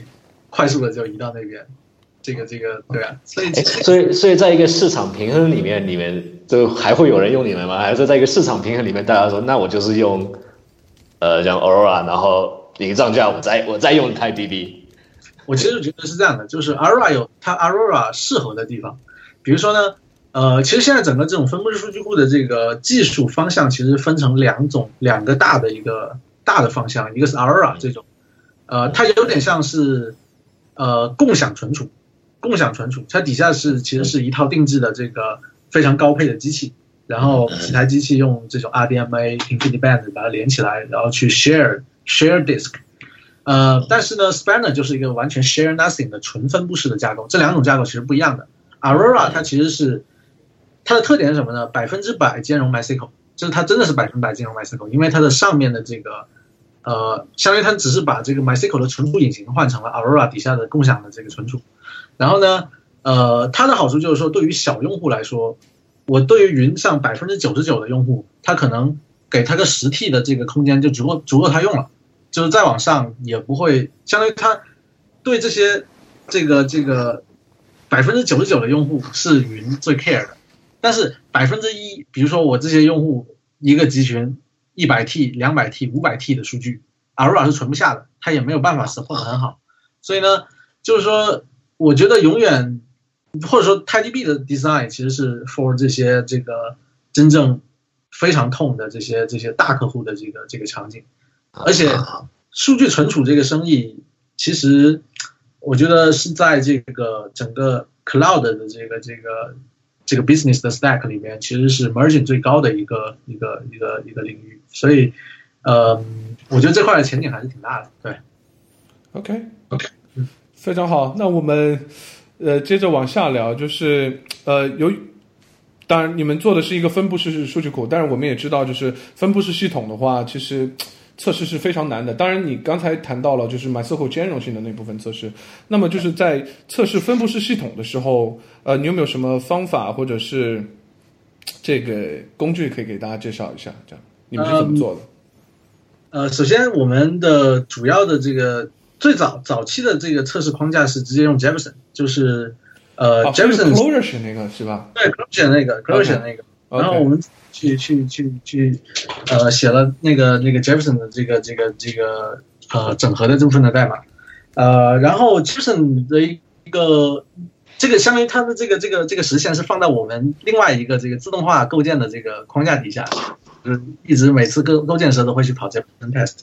然后除了 Jefferson test 的话，我们还会去跑一些这个也是 fault injection，就是错误注入的这种测试，叫 Namazu，就呃还不是简单的 Chaos Monkey 啊，就是呃其实这样的，我们去在 Linux 的这个 POSIX API 之上去把它的这些呃 file I/O 跟网络 I/O 的这些呃 或给 hook 住，然后。呃，不停的往里去注入一些这个，比如说我让你的这个磁盘的 read 卡十秒，或者说你这个网络就跟那台机器不通，然后就说在这么一个 unstable 的一个 cluster 的环境上，去七乘二十四小时去跑这个，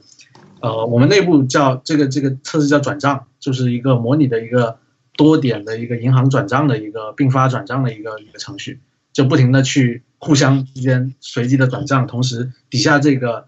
呃，system 或者说它的这个系统这一层都是不太 stable 的这个状况，然后呃，一旦出现这个这个账户的 balance 不够的情况，马上这个这个会全公司的 engineer 会报警，就说 哎，这个 test 这个这个没过了，大家不要再干手上的事情了，赶紧去找什么 bug，然后呃，出现这种非这个这个 stability test 跑挂是一个非常严重的 bug，就是。这个是我们的 P 零的 bug，就是可能比用户这边这个出现这个线上的 bug 还要严重。OK，呃，因为这是正确性的 bug。然后呢，像这种这种 bug 的话，我们或者说我们所有的 bug 都要求是出现过一次以后，呃，一定要能够被一个单元测试给重现。呃，其实这个其实比写业务去重现要非要难很多。为什么呢？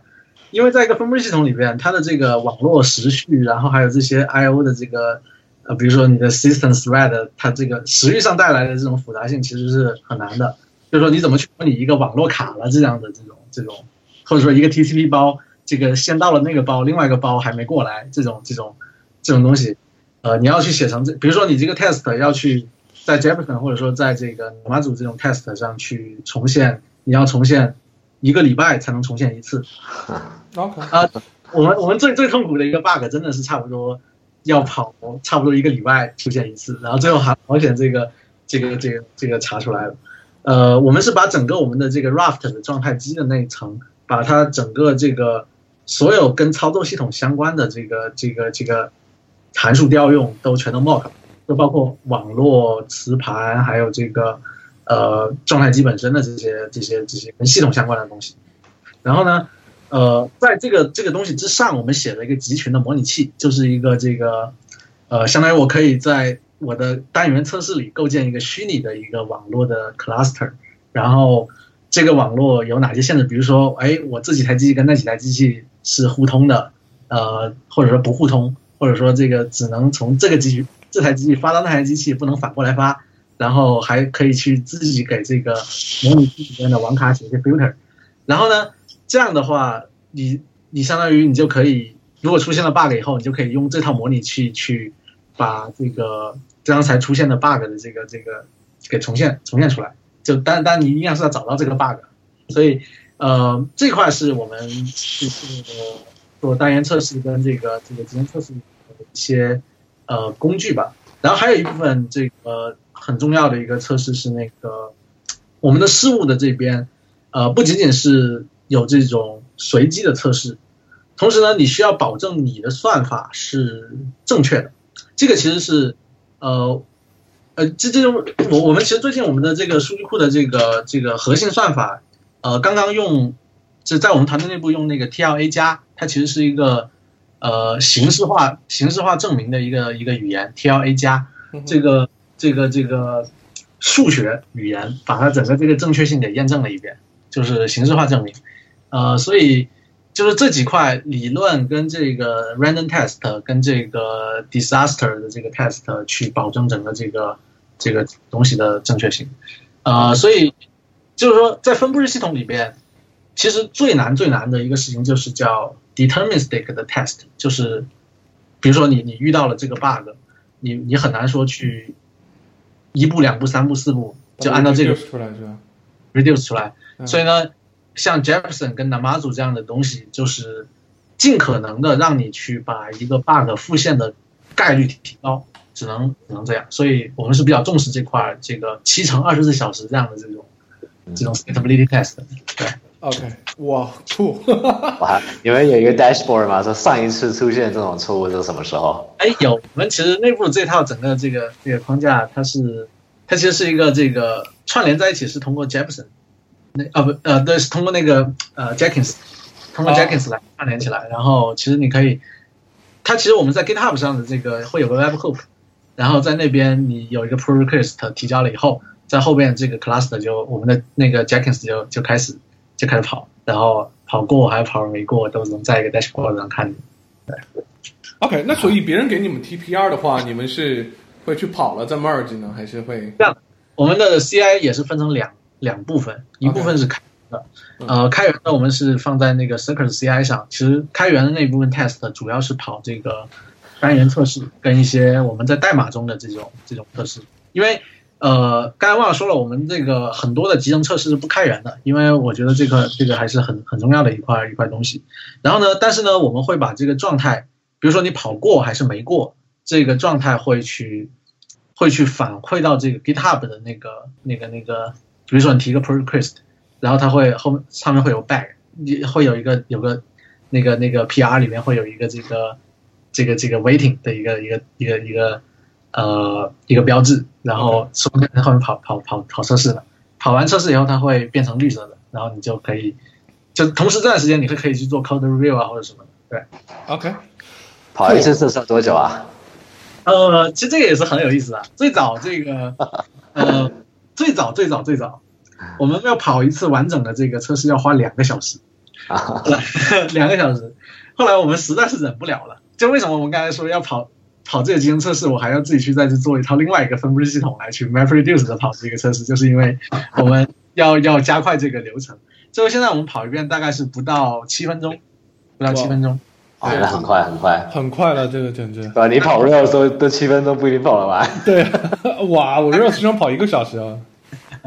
对，我们在后面大概是有十台高配的机器再去 再去 run 这个 class 这个 test 的这个这个 cluster 的，对，应该用这个做做那个比特币的 proof of work。OK OK，呃，我们对，我们接下来聊聊这个吧，就是我也说了，就是我嗯，就是这次 T R 非常想。和这个 PinCap 聊一聊，是因为我们觉得这个公司真的是太酷了。因为我第一次看到你们的东西的时候，我是完全不能想象它是一个中国公司。我这么说不知道有没有有没有有辱我国，但是我是确实这么想的。但是确确实没有想到是一个中国公司，所以。呃，想和你们聊一聊你们是怎么工作的。那就说聊下来，我是觉得你们非常的酷。但是呢，呃，我有一个感觉，就是你们在国内这这这么一个所有产品是完全开源的这样一个公司，其实在国内我觉得还是没有那么多的，还是算是先锋吧。那么你在国内这种做开源的时候，呃，有没有遇到一些障碍？就比如说，你可能需要两份文档啊，你要去不同的地方做 marketing 啊，就是你合作的人可能。又是讲英文的，这有没有什么有意思的故事可以分享一下？这里面，嗯，其实，嗯，我觉得这样的就是，这确实会给我们带来，比如说 open source 和这个这个这个英文的这个这个这个事情会有一些呃障碍吧。嗯，说一个比较有意思，就是早期，呃，我们这个这个项目刚开始发布出去的时候，有一些中国的这个呃用户呃在用中文去提出然后呢。呃，我我们的团队内部还每天基本上干的一个事情就是帮这些用户去把这些英文的 issue 改成翻译成英文的，然后去去对，就是说，呃，我觉得 open source 其实其实是一个这个不分国界、不分这个这个这个的的东西。然后呃，但是呢，嗯，确实有很多人不太不太不太理解这个事情。最早早，因为他这个事情，你知道，去维护开源社区，跟你开发一个项目本身，我粗略的估算了一下，大概会呃额外的增加百分之三十的这个这个工作量，或者说，比如说这个。呃，你的 bandwidth 会占掉百分之三十去 maintain 这个这个这个 community，但是它的这个呃，确实，比如说我们的文档，我们的文档其实呃内部的一些这个讨论稿和这些这个没有成成型的这些这些文稿都是中文的，然后但是这个最后你要 release 出去或者说 public 到这个社区里边，必须都得是这个中文跟英文是是要两份的。OK，嗯。对，这可能是我们跟普通的国内的公司不太一样的地方，就是，呃，我们其实是有一个这种，呃，首先所有的这个工程师，呃，都有一个要求，就是能至少是书面跟这个就无无障碍的去用使用英语，然后这个，呃，这这是一个这个这个要求，在招聘里面都会都会都会写进去。呃，第二就是，呃，我们会有一个这种 tech writer 的团队，就是。不停的再去，他本身是有这种 engineering 背景，同时他的主业是去做这种 documentation，就是英文的 documentation，然后是把这个呃中文产生的内容翻译成英文。呃，这个在一开始一开始你会觉得呃没有什么这个这个直观的好处，但是这个项目发展到中期或者后期，跟你去吸引这个国际上的这个 contributor 的时候，这点是非常非常重要的，就是呃所以。呃，给我的感觉就是一开始，就是我们这这个坚持看起来都是呃特别有用功。早期看上去大家都会觉得哇，你们你们为什么要这么做？但是后来，比如到现在这个项目到一个青年期或者壮年期的时候，你就会发现它的这个这个这个这个好处是非常非常大的。OK，然后呃你说继续。然后然后另外一方面就是嗯。很很很早，那那那是我们在刚开始创业的时候，我们的这个投资人，我们的这个呃呃，这个这个很多人都会在问我，哎，既然你们的技术这么好，为什么要开源？你开源不会怕别人把你这个东西抄走，或者说这个抄走吗？啊，这个我我我这个问题回答了无数遍，然后但是现在好，现在好一些，现在好一些，现在终于这个问这个问题的人不是那么太多了，因为大家已经都能知道，就是说，嗯。开源代码不是你挣钱的地方，就是说代码并不是你的这个这个这个怎么说呢？就是你卖的东西不是代码，而是你这个东西真正解决了用户的这个这个痛点，它是为它解决的痛点付费，而不是为你的代码付费。然后，如果是第三方拿着你的代码去 branch 一个分支，自己去搞一个东西的话，它永远没有办法去能像主项目这样的这个生命力和这个。这个这个，相当于我们是控制着这个这个这个项目的 roadmap，呃，所以呃这个问题也不用担心，因为你想，对于数据库这种东西来说，你看懂数据库我们的这个这个几十万行代码的这个时间，跟你去自己去重写一个数据库的时间，其实基本上是一样的。另外一方面就是，你如果没有这个积累，或者说你没有一步步的这么为什么我们要这么做选择的这个背后的这些深度的思考，你你其实我。我觉得你是也是很难说，在未来在一个正确的方向上去走下去的。所以，嗯，就是现在我觉得还好一些，因为呃，刚才其实你说的也对，我们确实是这个在国内第一个尝试这个呃完全以 open source 这种这种模式来去运转的公司。呃，但我觉得这个可能也是未来的一个大的趋势。为什么呢？在我们之前，其实这。没有这样的公司是有原因的，比如说中国的这个开发人员的这个这个水平也好，呃，可能在过去，比如十年前、二十年前，可能真的没有美国这么这么发达，或者说大家呃这个软件工程的这个水平可能还不是那么高。但是呢，最近几年有一个很明显的趋势，就是中国互联网公司的这些呃核心技术人员，或者说这种基础架构的这些这个方向上的人，其实都很。就相当于经过像阿里、百 BAT 这样的公司的这种锻炼，其实已经不比这个美国这边差了。而且现在的这个呃开源社区，其实 GitHub 你看这么这么好用，是吧？这个大家的这个这个能力其实提升的很快。而且如如果在硅谷你会发现啊，真的很多的这些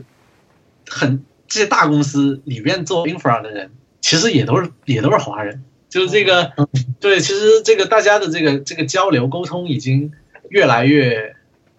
就是说，相当于中国跟跟美国这个开发者能力上的这个差距已经不是那么太大。所以我觉得我们这样的公司其实是一个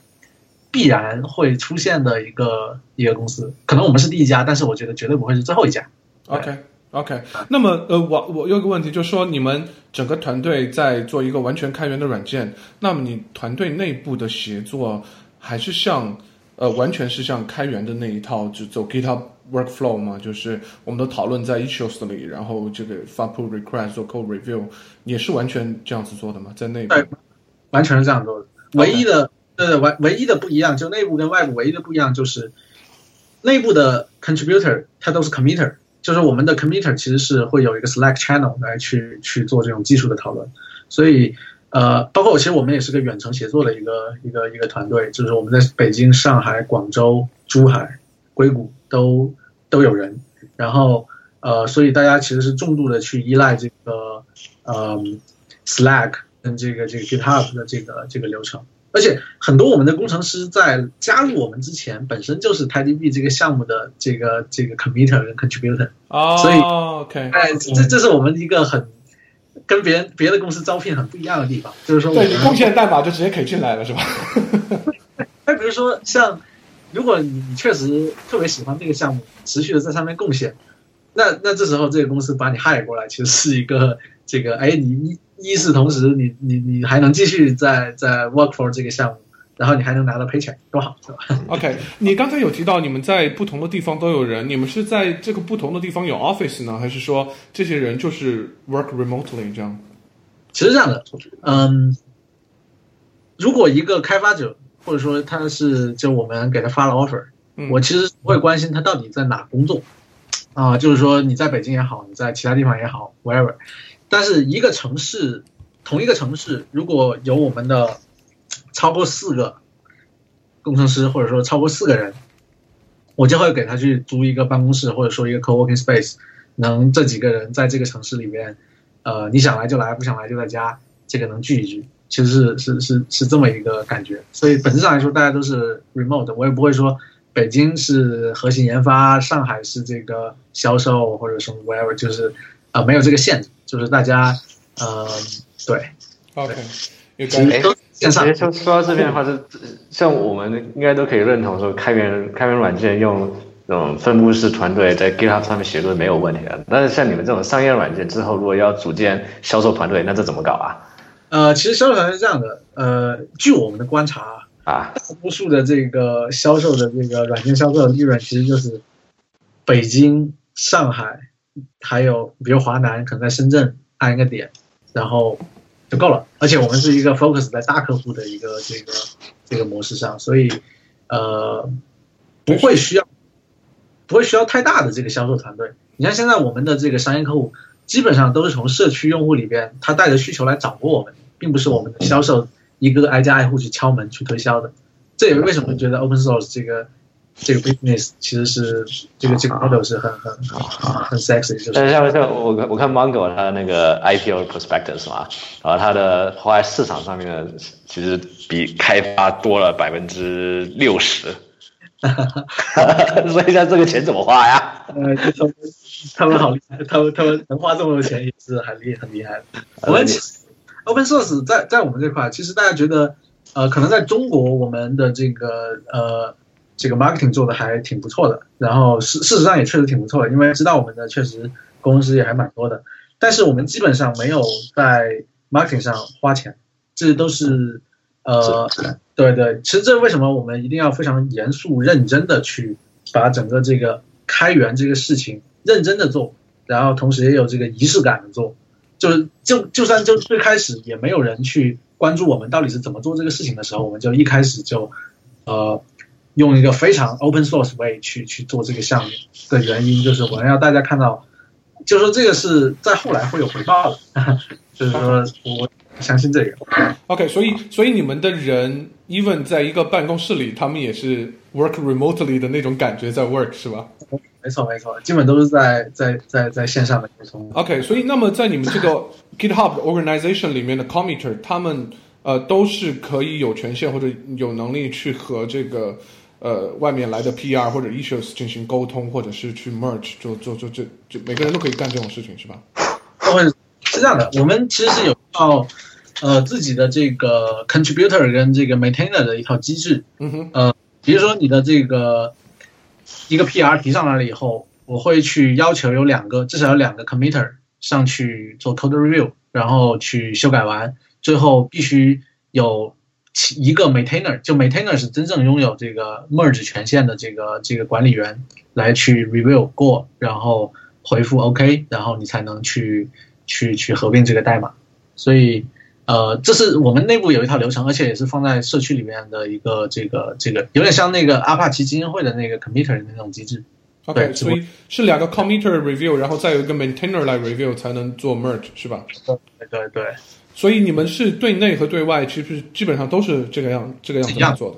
这个样子。OK，非常酷。OK，good，、牛逼。是诶，像像这种开源社区的大小，就比起像 MySQL 和 Postgres，他们这种 contributor 会有多少个？就日常会有的这种代码贡献者，他们有多少人啊？嗯，其实像 MySQL 这种项目，我估计都已经有上千个了，就是它的这个这个已经这么多年了，二十多年，然后这么庞大、这么 popular 的一个项目。呃，我们这边的话，大概是全都加起来，在 GitHub 上能看到的有贡献过代码的 contributor 大概呃一百六十，应该不到两百个人，不到两百个人。然后呃，百分之八十的代码还是由我们这个核心团队来去来去写的。然后对，我对对对。那我我们我好我好奇就是像像那种 Postgres 他们的这种所谓的核心团队到底是多多少人？就不要看他的全部的 contributor，但就是这种日常维护这种是需要多少人我觉得我搞这种项目？我觉得不会超过五十人，不会超过五十人。不会超过五十人。对对对，是的。OK，所以现在大部分的呃社区里的 contribute 还是呃来自于国内还是国外？现在其实我我据我的观察，应该是差不多一半一半，一般一半。就是 OK，good、一半一半。然后呃，国内有贡献比较大的 feature 的，或者说呃不分国界的话，有贡献比较大的 feature 的话，比如说像那个三星的韩国研究院，呃，他们是贡献了一些比较重要的 feature，SQL 这边的。然后今日头条，今日头条的这个数据库团队在里边也贡献了一些这个呃一些一些一些一些一些 feature 吧。然后还有就是 Mobike，呃，Mobike 是我们一个特别大的用户，然后他们也有好几个工程师 full time 在往这个 TiDB 上面贡献代码，有一些甚至我们跟 Mobike 的合作是，呃，这个项目的 roadmap 都是我们几个这个 contributor，然后不同公司的坐在一起，然后去决定下一步该做什么，大家一起决定。对 OK，是的，所以所以所以其实你们现在有蛮多的 committer，并不是你们的 employee，这样是吧对对对，并不是，并不是。？OK，哦，啊，挺酷的啊！非所以常他们是客户，他们是客户还是用户啊？呃客户加用户还加贡献者，对客户加用户。对，而且还给你写代码，是哇，这就是开源有魅力的地方，呃，太远的地方就是对。对，非常有意思。那嗯、对，想想问一下，就是你们怎么去招到这么这么多比较优秀的有开源精神的？像你刚才说的，刚刚是你呃，比如说给你们 commit 的人，可能可能你们去 hire 他，但是其他还有一些什么途径能找到这样子的人吗？嗯，其实现在这样的，就是呃，我们我们这个公司还挺好玩的一点，就是我们并不是呃去找人，然后因为本身这个这个项目在慢慢的这个有在社区内 reputation 了以后啊，就会有人主动说，哎，就觉得你们公司很酷，然后给你投简历，然后呃，相当于我们就可以去这个池子其实挺大的，相当于我们是相信这些能给能够主动给我们来去投简历的这些人，一定是会一是对我们的项目是有兴趣，第二就是这个呃是认可 open source 这个事情。嗯，另外我我觉得啊，就是其实很多工程师心里都会有一个这个，或者说特别厉害的工程师心里都会有一个这种一个想法，就是呃，比如说像我们很多核心工程师，他其实可以去阿里，可以去腾讯，可以去华为的这种数据库团队，为什么要来我们这边，是吧？因为一是我们其实的这个技术，我是比较有自信的，就是 BAT 你可能是巨头，但是在这个领域我也是巨头。另外就是我作为一个 startup 团团队来说，Why join the navy if you can be a 那个 pirate 是吧？你可以成为一个海盗，你为什么要去做一个海军是吧？就是这个呃，这就是其实就像我我我很小的时候就会有这种想法，就是说，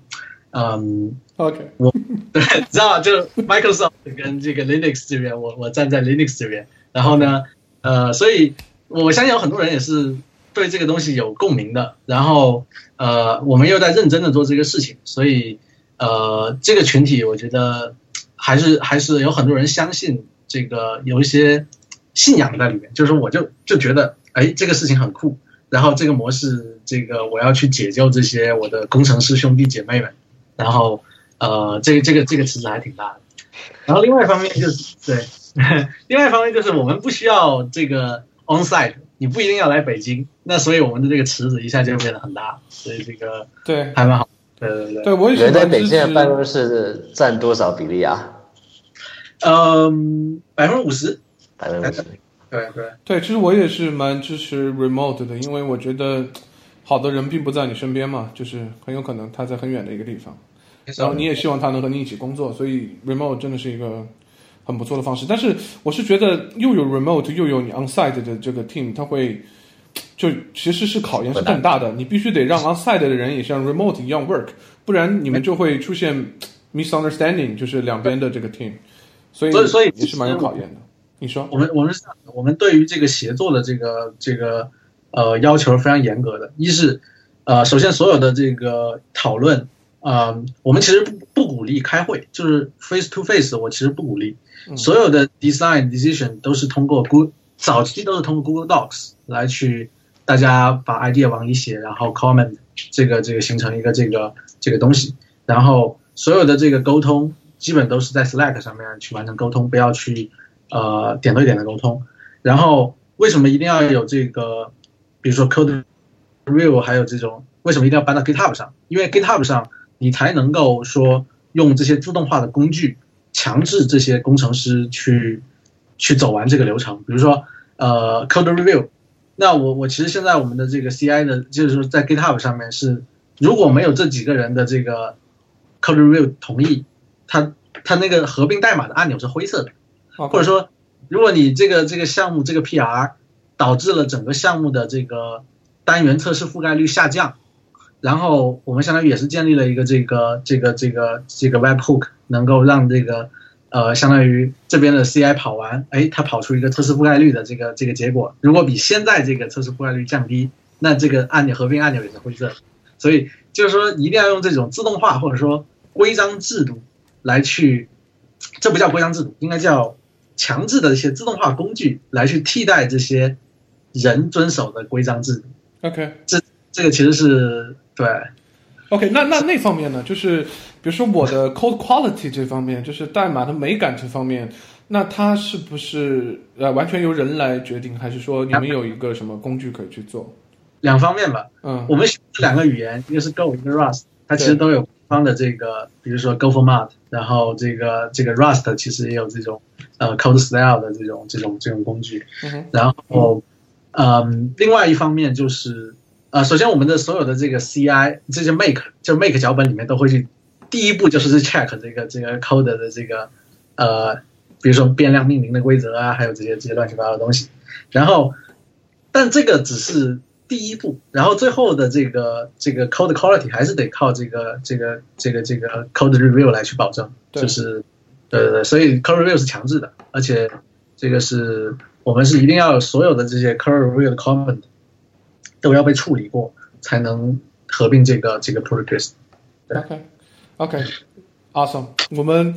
哇，今天是聊得太愉快了，但是我们还有很多东西还没进行。So，呃，刚才就聊到代码了，所以我们你也聊到 Go 和 Rust，这个我们不得不聊一聊，就是因为在可能在传统的思想里面，我要写一个数据库，可能我基本上唯一或者唯二的选择就是 C 加加或者 C。那么你们用了 Go 和 Rust，完全是在传统的两个里面都没有的，所以聊聊故事，为什么是他们这样？哎呀，是这样子，就是，呃，首先因为我过去过去很早的过去，其实一直都是在写 C 加加，然后是在 C 加加这个摸爬滚打了这么多年，然后维护过这就是大中小的项目已经有好多个了。呃，像这种大规模，比如 Chrome 内核的这个源码，WebKit 的源码，其实，呃，这这样级别项目，我的这个你也玩过？当时级别级别是吧？有有一段时间是在这个这个做客户端嘛，然后这种客户端都是 Hybrid 的这种客户端，OK，去改这个 Chrome 的 kernel，然后去去去去做做这种框架，然后啊那块那块相当于是一个庞大 C 加加项目，所以呃，对于 C 加加的一些。坑还有一些这个，这这认识非常深刻，所以所以真正到后来去往 infra 去转的时候，就是刻意的不想再去用 C++。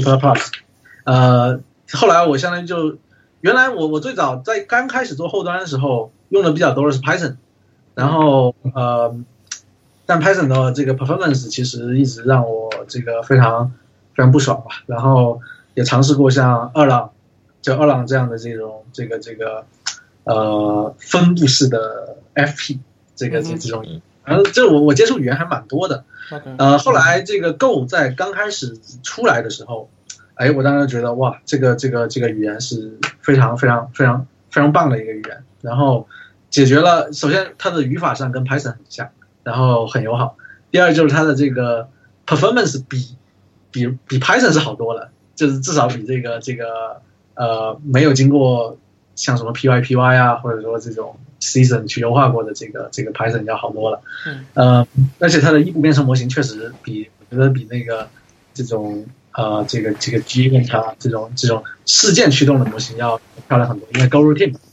然后呢，就就用了从从从从 Go 发布到到了后来火起来，就是也是最早的中国的 Go 的这个开发者社区的一个。呃，帮着摇旗呐喊的一个人吧。后来呢，呃，在开始做这个数据库的时候，那其实很自然，就是呃，因为本身它是一个分布式系统，然后在这一层上面，我们其实是想追求一个更高的一个开发效率，因为它单机的这个 performance 对我来说的优先级并没有这么高。就是比如说我一台机器，这个我大不了我。我两台呗，是吧？这个反正这个这个这一层 C 口这一层可是是无状态的，你的这个 workload 可以 balance 到不同的机器上，呃，所以这个单机性能不是放在第一位，是这个一它的这个这个这个呃稳定性、开发效率，这个是放在当时放在第一位。毕竟一个 startup 一个一个创业公司，你最好是能够快速的去用最熟悉的语言先先做出一个东西来，然后呢？呃，因为我们是两个项目啊，这存储层跟 SQL 层是分开的。然后，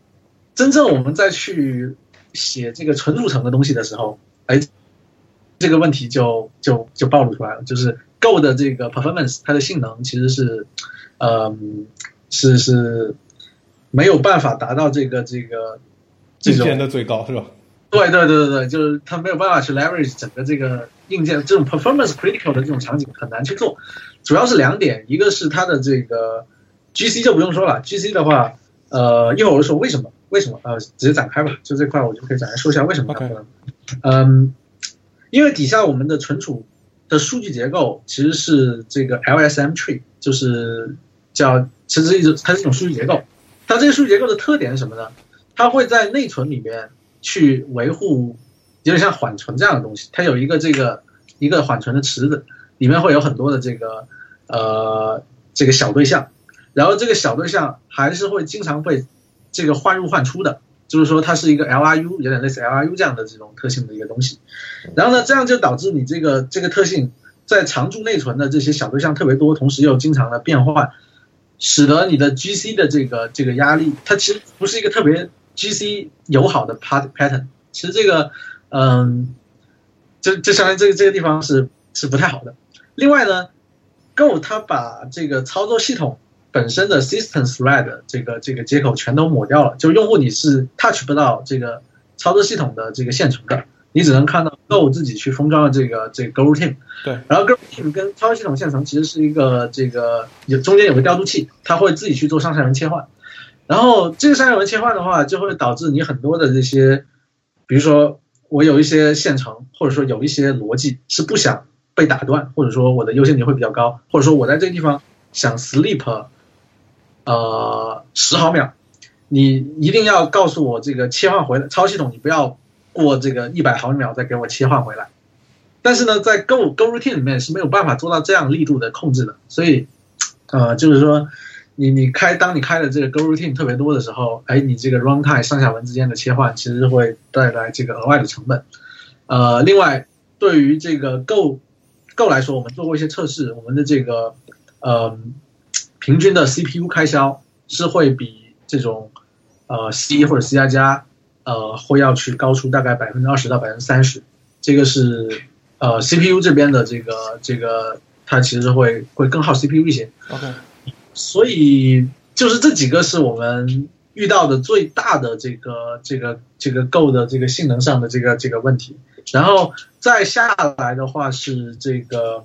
呃，你基本上只能另外选一个一个一个一个系统的编程语言，就是 C 或者 C 加加。呃，首先 C 肯定是不考虑了，C 因为这个实在没有时间重新去把这个轮子造都造都造一遍，而且 library 实在是这个。就 C 确确实是一个呃太原始，然后呢这个，然后呢那个呃其实有一个非常强的候选的选项是那个 C 加加十一，呃 C 加十一跟 C 加十四吧，然后这两个其实当时我们都很严肃的在考虑过这个这个这个东西，呃但是回想起刚才我说的这个呃这个维护这种大型 C 加加项目的这种这个经验。然后后来我们想了想，还是不 不太 不太，因为你想这个到到后来，你不仅仅是你的这个项目里边会有，比如说我可以很保证我的所有开发人员全都用智能指针，或者我全都用一套统一的这个 coding style，然后这个呃这个这个这个一定写的完全没有内存泄露，但是你防不住第三方库，你如果去引用一个第三方库，人家的没有这么强的这个这个这个这个要求。或者说，它可能会有智能指针这种传染的这种这种这种问题，然后而且像这种 C 加加，你又缺乏一个特别好的这种包管理和这个呃生态，所以呃后来，同时因为因为本身我也这个在写这个项目之前也玩过这个 Rust，然后对 Rust 的很多理念是比较认同的，就是说呃内存安全，然后零代价的抽象，就它它是什么意思呢？就是说。呃，它在运行时，它的生成的机器的代码跟 C 加加是一样的，就是说它不会有额外的 GC 或者说这种 Go Routine 或者说这种上下文切换这种 Runtime 的开销，它就是呃 run 起来就跟 C C 加加一样，它是通过在编译器层面上去这个去去有很多限制，让你去写不出能够有内存泄漏和循环指针的这种代码，所以呢，在两个都。C 加加跟 Rust 这边，虽然 Rust 我我确实没有在这个项目之前在生产环境中用过，呃，但是呢，呃，通过一系列的这个比较和这些自己写了一些测试，嗯，最后觉得，呃，当两个特别都不熟都不熟的时候，我我要选一个这个更安全的，那就那就选 Rust 了。对，其实对。很多人就包括国外有些社区的这个朋友也说，啊，你们是不是这个蹭热点或者怎么样？对对，语言之争嘛。但我觉得这很正常。但我扪心自问，应该还是这个做到了这个这个呃有理有据。然后，因为因为其实 OK，而且未来我觉得看上去啊，Rust 会是一个很好的在系统编程领域 C 加加的一个强大的竞争对手，就是。呃，据我们的这个，因为本身我们是应该是中国最，包括可能在全球都可能是一个很大的 Rust 的一个这个呃使用的使用的使用的人吧。我们的这个使用体验告诉我们，其实最后它的开发效率真的跟 Go 虽然没有 Go 这么这么这么这么爽啊，但是当你是一个熟练的 Rust 程序员的话，你的这个开发效率是比 C 加加是要高的，而且你不用去，嗯。怎么说呢？去去担心很多什么悬挂指针啊，什么这些各种各样的问题。而且，Cargo 真是太爽了，就是它那个包管理的那个那个东西，你回不去了，就是都已经对 对，都已经二十一世纪了，还在如果 对对吧？用一些新的东西，我觉得会会对对对，享受一下时代发展的红利。OK，但是你说 Cargo Go 没有？对啊对啊，哎呀，这个哎，Cargo 跟 Go Go 的包管理有什么差？呃，有什么优势啊？就是最近 Go 不也出一个叫那个 Depth 官方的那个包管理工具吗？首先，官方的 Go 的 Go 没有 so called 的官方包管理工具，它其实 Go 的那个包管理只是一个标准，或者说你任何工具都可以去实现这个标准。其实这个也是那个早期的这些呃，像 Robert Pike 啊或者 Ken Thompson 这些这些老一派 Unix hacker 的一些这个这个非常轴的一些概念，就是我只定义这个机制，不定义实现。这个这个可以理解，可以理解。但是呢？Go 的一个问题就是，很多，比如说啊，嗯，Cargo 我觉得更像什么呢？更像一个轻量的这个那个那个 Node 的那个呃 NPM，NPM 啊，对对对对，它这个非常贴心，然后呃每一个就比如说你可以去指定某个版本，然后这个都是一个非常这个这个这个怎么说呢？嗯，可。就比较友好的方式能让你写这些这些依赖的这个管理，但是 Go，呃，你除了 Go Get，或者说这个这个，呃，把这些依赖的包全都打到一个隐藏文件夹下这种非常 ugly 的办法，这个这个这个，确确实比较比较丑陋。而且 Go 的一个比较大问题就是它的整个这个包管理都是依赖了这个 GitHub，GitHub 上的这个这个这个呃怎么说呢？呃，这这套方案，比如说我。并没有强制你的这个 Go 的某一个 project，它的 Get 的这个版本是一个 Beta 版，或者说 Master，或者说几点几的这个版本，它没有。比如说你是默认的话，它全都是某一个这个 Git 的一个提交的 SHA 的这个 Hash，然后它没有特定的 Tag，所以这个这个挺麻烦的。特别是一些比较小的项目的时候，你你比较习惯就是 Go Get，然后这个这个这个 Go Dep Save，然后这个最后它这个可能后面的这个这个依赖的这个包。在人家的 repo 里边的 master 的这个分子已经改了，就是都改掉了，那那可能就对不上，呃，就所以它还是够，我觉得这边还是过于松散。但 Rust 就是 Cargo 不仅仅是包括这个包管理啊，它还有这个整个这个呃，比如说 link make，其实它可以当个这个更现代的、更先进的一个 make file 再再再再去用，所以呃，挺好用，挺好用。OK 好。那么，那你现在够呃，你说够那边的够那边的包管理，你们现在用什么啊？用什么策略？就是虽然有这些问题，但是还是有第三方工具去处理一些，你讲对不对？呃，我们是用了那个，首先我们没有去用一个这个具体的哪个工具，就过去我们其实用 GoDep，就是 GoDep，就是 GoDep 那那个工具。然后现在的话，我们大多数的时候还是在去自己维护那个，因为 Go 它在。这个这个这个好像是一点四还是一点六的这个版本里面去引入了这种 internal package 的这样的这个嗯这个这个这个机制吧，然后你其实可以去相当于指定一个这个内部的一个 go pass，然后现在我们是自己去维护那个那个那个自己的这个这个这个这个东西，然后 OK 对对对。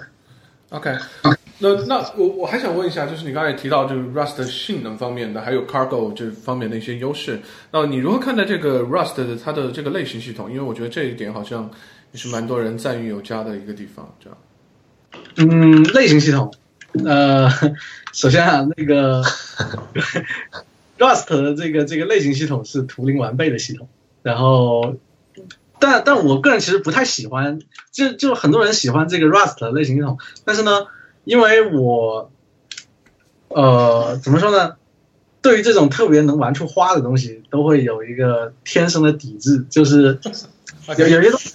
对，就比比如说这个 Rust 的这个这个这个它的类型系统跟它的红，其实呃会给，比如说你的一个高手，特别牛逼的人，能写出一个。别人完全都看不懂，你甚至可以用它类型系统再去写一个编程语言，这个这个是呃这个是很很可怕的一件事情，所以嗯，就很容易给这个程序员一些炫技的机会。但是我觉得呃在在我们这边是有一个很严格的一个这种 coding style 的一个一个限制，就是说呃简单能让人看懂，这个是能让其他工程师能够一起的 review，这个是最重要的。OK，哎，你这么说起来，我觉得很有意思。我觉得 Go 给我的感觉就是要加一个功能，简直就像要杀掉他们一样，就是对，他必须要那什么 Rob Pie、Ken Thompson 还有谁必须要同时同意才能加一个 feature，在我知道上。但是 Rust 就就比较对，来一个接一个这种感觉的。我觉得 Rust 对我对我来说有点像 Swift 一样，都想到一个问题，他就说：“哎，我用这个方式去解决这个问题。”但在 Go 的话，它就是每一个功能都是垂直，互相垂直嘛，那完全没有重叠了。对，其实其实你说正交，没没没没错。其实因为这两个这个血统不一样，因为你想这个 Go 早期这波人都是这个老的 Unix hacker，就是 Unix 的这个编程思想或者它的这个呃，就是说我用这些特别简单的东西。去组合拼装，然后去生成复杂的系统。但是 Rust 背后的这个团队，它其实是这个学术学术氛围很很浓的一个团队。它它应该是这个几个博士，然后呃，就它相当于这个项目会更加，比如说这个是一个非常酷的 idea，或者说是一个非常漂亮的一个一个解决问题的一个方案，哎，它就很 open 就能放进去。但是呃，Go 这边可能更多的思考的是这个。这个软件工程上的一些哲学，就理念，就是我的理念，就是说我是一个最小的内核，然后这个这个你能实现那就实现吧，你能你能实现你就就这个 feature 你能虽然不是这么漂亮，但是你能你能 work，那那就那就 work 吧，那就不要不要不要把它这搞得特别好。但是呢，像像 Rust，你想这个最早我记得它曾经是有过那个 coroutine 的这个在语法层面上有 coroutine。后来 coroutine 这个东西，呃，被拿掉了，然后最近这个这个又回来了，就是说其实这个这个很很让人纠结，但是呢，呃，哎呀，这个这个不好说，反正这两块两个这个语言其实都有各各有各的好处，也各有各的这个，呃，但是其实像我觉得很奇怪，就是很多人 Go 跟 Rust 的社区。感觉是像在打架一样，就是有些人就 Rust 也 Go 不好，然后 Go 说哎 Rust 这个这个什么东西是吧？这个，但是我我我觉得我们的这个角色其实是，呃，希望能给社区一个比较好的 example，看什么样的项目或者什么样的工程适合用 Go，什么样的适合用 Rust，这两个项目这两个这这类型的功能工程是怎么。有机的融合在一起的，这个是一个蛮好玩的一个一个事情。对，我觉得我觉得 TiDB 充分的证明了，就是你你们能用够的地方都用够了，就确实不能用的就用 Rust 了，现 在是这种感觉。对，是是的。OK，那么你们用 Rust，呃，有没有感觉就是呃，这个生态包括它的，甚至是标准库都都出都有很多不成熟的地方，这个有有有给你们过困扰吗？呃，是有的，就是库确实生态。就我们其实从那个 Rust 很早的版本就开始用，而且到现在一直都是用，呃，基本都是用 Nightly，就是我们不用 Stable，都用 Nightly。然后，嗯，曾经也会有，但它的标准库我觉得还好，标准库其实我们希就是要用的基本都有，呃，但是在生态确实会缺很多东西，比如说我们的 RPC 框架，我们是用那个 gRPC，就是 Google 的那个 RPC 框架。呃，它其实官方是没有这个 Rust 这个语言的这个实现的。嗯。然后呢，我们呃，其实也跟那个，首先我我我本人跟那个 Rust 的 Core Team 的关系还不错，就是基本上我在旧金山或者说他们来中国都会呃互相去拜访，然后呃跟他们其实这个也反反映过，就 gRPC 的这个，比如说一些这种 library 其实没有这个 Rust 的实现。呃，他们也去在社区里面组织过这个其他公司，包括我们一起去开，相当于是这样的，也是用这种 community 的方式来去补全这个这个社区的东西。呃，比如说像 gRPC 这个例子啊，就是一开始他找了这个 Yandex，呃，大家可能 Yandex 就是俄罗斯的那个那个那个搜搜索引擎那个公司，对，然后呃里边一些 Rust hacker，然后就跟我一起说，哎，这个 core team 说要去做 gRPC 的 Rust implementation。然后他们去做 HTTP two，我们来去做这个，呃，相当于一起来合作这个项目，呃，就相当于自己造，呃，但是也是因为这个这个这个这种社区的这种这种协作还是比较松散，就是对方这个弃坑了，也不算弃，这个这个这个项目相当于呃时间的这个这个这个 deadline 没有在我们这个控制的范围之内。嗯，然后呢，我们我们而且这个 sta 也不是那么太 stable，就就它的这个质量还没到这个这个程度。我们相当于在这个东西上，就这个事件上耗费了很多精力吧。后来没有办法，直接是还好，它的那个 Rust 的一个呃特别好的一个好处就是它能跟这个 C 就是的 ABI 这边是能够呃直接兼容，然后它可以去封装 C 的这个这个这个这个，就相当于我们是直那个 gRPC 的 C core，然后在上面去包了一层这个 Rust 作为一个 wrapper，然后引入进来。对，所所以以所以 Rust 缺乏的库的话，这个去包 C 的这个是一个很不错的一个方式，我我感觉。是的，是的，是的，是的，呃，就是说它没有这种，比如像 Go Go，如果你用 C Go 的话，它其实还是会有一定那个性能的损耗，但是这个 Rust 这边没有，Rust 这边基本上就跟那个你相当于用 C 加加来去包 C 的这种感觉，其实也差不多，呃，只不过有有些地方要 unsafe 之类的，但是呢，呃，这也是一个问题，因为有很多时候，就我们的这个理念还是说，这个如果有社区在造的东西，那我们就尽量不自己造了，就是拥抱 community 嘛。但是现在的这个情况就是，Rust 现在很多这些云端的这些工具，比如说普罗米修斯，比如说这个这个 gRPC，比如说一些这个一些新的一些 library，其实我们其实也是这个这个很多 library 是我们自己做自己去维护的。就相当于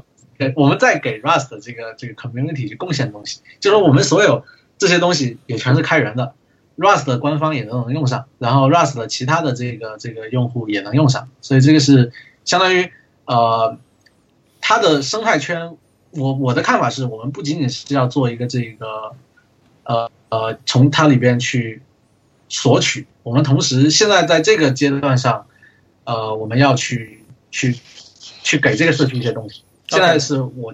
我们这边更像是这样的一个角色。对，哇哦，我想我想问个问题啊，你说，就是我我我是写 Go 比较多的，然后我 Rust 的话只是在边缘去看，然后我我我从我的角度看的话，我是不太喜欢的。但我现在听你说了，我就有点好奇啊，就是你说 Rust 的话是取代 C 加加的一个一个最最佳的一个可能可能少数几个选择嘛，呃，但是 Go 的话把 C 加加的应用场景把它拿大拿了一大块出来啊，没错没错。所以剩下的场景到底是什么？哎这个问题问的很好啊，就是说我我本人也是写 Go 比写 Rust 都很多，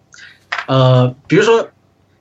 百分之九十的场景，我觉得在这种后端业务里边，一般人是不会去有场景去真的非常 serious 的用 Rust，可以用 serious 用 Rust，呃，比如哪些场景非得用 Rust 不可能？比如说像这个真正的纯组成，比如说我要去榨干整个操作系统。最后一点能力就是的这种这种这种这种地方，原来可能只有 C 或者 C 加加能做，比如说操作系统的内核，比如说这个驱动，比如说这个呃对性能要求很高的，比如存储，比如说包括最近的那个呃 Firefox 那个 Con Con Content 那个那个量子的那个新它的那个新版本，然后它那个浏览器内核，就这种其实是你一点点。其他的这种这种性能的 overhead 都不能够容忍的这种场景，你可以用 Rust，这它其实是呃充当这种这种角色。然后如果你是一个普通的后端的中间件，其实我觉得 Go 更像 Java，就是呃其实有点像 Go 跟 Rust 的比较，就跟这个 Java 跟 C 加加的比较，就是说你大多数 application 你仍然可以用这个 Java 来去写，但是你真正一些这种 performance critical 的，你你可能还得去写 ZNI 是吧？就你还得去写 ZNI 去去 call 这个这个这个 C 跟 C 加加的 code。所以呃 Rust 也一样，就是大多数的情况下你都可以用 Go。然后游游戏肯定就这个场景啊，比如说游戏的这个后端是你可以用 Go，但是游戏的 3D 引擎或者说它的这真正的这个这个最核心的那一块存储存储系统，哎，那可以用 Rust 或者 C 加加，就这样。好像一些什么呃音频加密啊、音频解密加密啊、视频这种东西，就是用 Rust。对啊，对啊，对啊，也可以啊，叫 encode decode 也是一个 Rust 很好的一个这个场景吧。对，OK，OK，呃，那我我还想，既然都在对比这两个东西了，我就还要想问你的问题，就是因为很多人喜欢 Go 嘛，就是这个它的这个 Go routine 是大家大爱，这个没有什么好说的，就是。呃，Rust 呢，其实在异步上面，它并没有一个在语言层面去解决的一个呃，没有去解决这个问题。那么在你使用下来的话，呃，你感觉异步的问题应不应该在语言层面来解决啊？或者是你怎么想的？对我，我觉得应该这个，因为 Go 这个这个用法实在太爽了。OK，呃，Rust 其实做的也不差。Rust 是这样的，呃，过去确实差点，过去基本上只能用这个像像 Mio 叫 MIO，或者说用那个那个呢 Two Two IO 这样的这种比较传统的这种有点像 libev 这种这种异步的这种这种编程方式的这种库来去用。但现在有一个这个 Rust 官方的，其实官方团队一个成员他做了一个准标准库，叫呃 RS Future，就是就是相当于提供了 Future 这样的这种语义。Future 就是我不知道大家有没有这个用过这个呃，比如说 Java 的这个 Future 或者 C 加加很多这种异步库里边的这种 Future，对，就像对对对，它它其实也可以写出差不多同步的逻辑，让你看上去是一个同步逻辑，只不过这个呃，但但是内部是一个是一个异步的调用。嗯，Future 有有了 Future 以后的下一步抽象，刚才我其实也提到了这个 Rust 的官方现在也开始去再把这个 coroutine 的这个语义再再往回引，就是说呃，相当于未来我觉得它还是会有类似像呃 coroutine 这样的这种这种文法，但是这个文法的话可能会更像那个我个人的理解啊，但这个我我也没有跟专家讨论过，可能在未来会更像像 Python 三里边的这个异步的这种这种这种这种这种这种写法，它可能会提供一个这种呃特殊的语法，会告诉你，哎，这个这个这个函数或者说这个这个 routine 是一个这个这个异步的，但是它在内部实现的时候，它可能会这个实现只是 future 的一个语法堂，然后它有点呃呃，其实其实有点像 JavaScript 嘛，ES 七的那个 async async await 这样子，对。对对给人标对对对，没错没错没错，但它其实背景还是一个 event loop 这样子。是的是的是的是的。啊，OK，，OK。OK，这只是，但是我觉得即使这样，也没有 Go 的那个 Go Routine 写的爽。对对对对，哇，Go Routine 简直是大赞，对吧？哦，但是你 Go 你 Go 是这样的，它它你你要用用户用的爽，那你就背后一定会有什么牺牲掉的。它牺牲掉的就是你这个用户这边你没有办法，相当于它的这个调度器是强制的，对你所有的标准库，所有涉及到这个 I/O 的这个这些 library 第三方 library 都需要用 Go 来去写，就是说你必须得整个语言层面上，从你的标准库开始到所有地方库底下的 runtime 都是要跑在 Go 的这个这个 runtime 上，所以它是拿一小部分这个 performance trade off 来去来去 trade off 这个这个应用性，但但但我觉得 Rust 能做到最好的这个地步，也就是跟刚刚你说的这个 async 跟这个这个 wait 这样的这种语义，其实我觉得已经也比较自然了，但是永远没有办法做到 Go 这样。所以所以在你们的应用场景，Go 的成本就是百分之二十或百分之三十这样子是吗？是的，然后你们就想把这百分之二十跟三十把它挤出来是的。OK，对于一个数来说，在这个层面上，百分之二十跟百分之三十，你差距已经很大了。而且这百分之二十、百分之三十到底有什么用啊？就是我我再多买台机器，不就把它弄回来了吗？当当然是这么说了，但是呢，有些时候是你买机器也没有办法这个搞定的。比如一种成 latency 是吧对 latency 怎么办？latency 是你怎么 throughput 永远可以堆机器，但是你真正比如说，我我有些场景可能就是需要五毫秒之内，五毫秒跟这个八毫秒、十毫秒就是完全不一样的这个这个这个这个东西。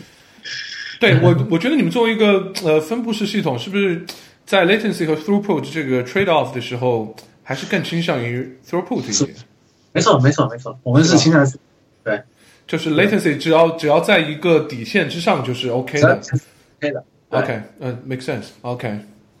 然后另外一方面，其实呃，其实说到这块儿，就是那个嗯，我们的整个这个技术的这个路线，真的非常像那个 Jawbox，就是呃，大家对对这个 Jawbox 这个公司应该也比较熟悉吧？它的那个嗯、非常熟，你说，它它的存储的 stack 就是最早大家都知道 Jawbox 是个 Python 公司，嗯哼，然后它甚至可能啊，有有些时候它的这个 storage system 也是用 Python 写的。嗯哼，然后呢，后来经过一次大的重构，从 Python 转到了 Go，然后最近这这两年，他们是把整个 Go 的这个 Story Stack，就 Story 这边把 Go 的代码用又迁到了 Rust，就我觉得它它背后的这个呃，它应该在 Quora 还是在在反正一些这个这个这个呃，在线网上你能搜到它它后面的工程师是怎么想。我觉得那个他的那个那个经验其实跟我们这个还是很像的，也是这种分布式。OK，他们没你们酷，他们不开源是吧？OK，他们也开了很多 Go 的这种 library，但是他们要把整个系统开源出来。OK，对，好，OK，我赞美你，你还给他们说好话。OK，开玩笑是吧？啊，想问一下，就是那么你们其实引入了一个。相当于是你们本来是用 Go，然后引入了 Rust，相当于是多了一个语言。那么这个其实，在对你们的开发上来讲，应该是一个蛮蛋疼的事情，因为你完全引入了一个新的一个技术栈。这个你们有考虑这个 buy in 吗？或者现在觉得呃值得吗？这样？呃，其实我现在觉得非常值，而且这个其实是一个很好的你的，嗯，怎么说呢？所以我我我觉得啊，如果你的这个程程序员或者说你的团队，你里面的人是都是你要要求比较要求比较高或者说比较优秀的人来说，嗯，呃，语言本身其实并不是一个特别大的障碍，就是你你去让他掌握一个新的语言，也就是我们的经验是这样的，首先所有的程序员都应该会用 Go，就是所有人都应该是非常熟练的使用 Go 的这个工程师，然后这因为这个这个呃是底线，或者说这个呃是。就来我们这边工作，主要的编程语言基本上是 Go。然后呢，嗯，对于需要去写 Rust 这个模块的工程师来说，你没有 Rust 的经验没有关系。然后你只要不对这个语言反感，你你想去学它。然后呢，我们这边的话的经验是大概一个月时间的这个这个磨合和练手，因为我们已经有个比较大的 code base，你可以去 follow 这些 guideline。然后同时你跟你合作的这些 engineer 都是。写 Rust 比较熟悉的这个这个这个同学，呃，所以大概一个月的这个工作磨合就能够呃，就就能够基本上日常开发还有这个这个跟上整个团队的这个节奏，所以呃不算蛋疼。同时呢，这个有个好处就是说，你真正能识别出来这个这个这个，就是说你你其实说要去招聘特别优秀的开发者，并对在我们这边并不是一个。口号而已，而是说，真正的这种，我觉得好的开发者一个特别，呃，特别优秀的品质就是他不不害怕，或者说任何挑战，或者说这个他甚至发现，哎，我们要去去，他会觉得很兴奋，就是呃，其实，在我们这边学 Rust 还是一个很很好玩的事情，对于对于我们的工程师来说，所以。是大家都觉得非常酷，所以这个有有没有不喜欢 Rust 的人啊？就是写 Go，有有，我们有一个非常呃资深的这个 Go 的这个工程师啊，那他确实对 Go 是非常有信仰那种，就觉得 这个不太不太好。那没有关系，那也是有这个这个他发挥的这个这个地方。所以其实真正 Rust 的这个这部分的这个代码，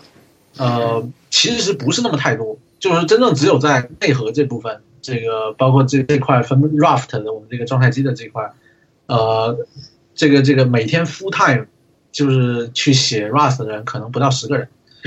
然后大多数还是说这个在在在在用 Go 去去做上面的东西。OK OK，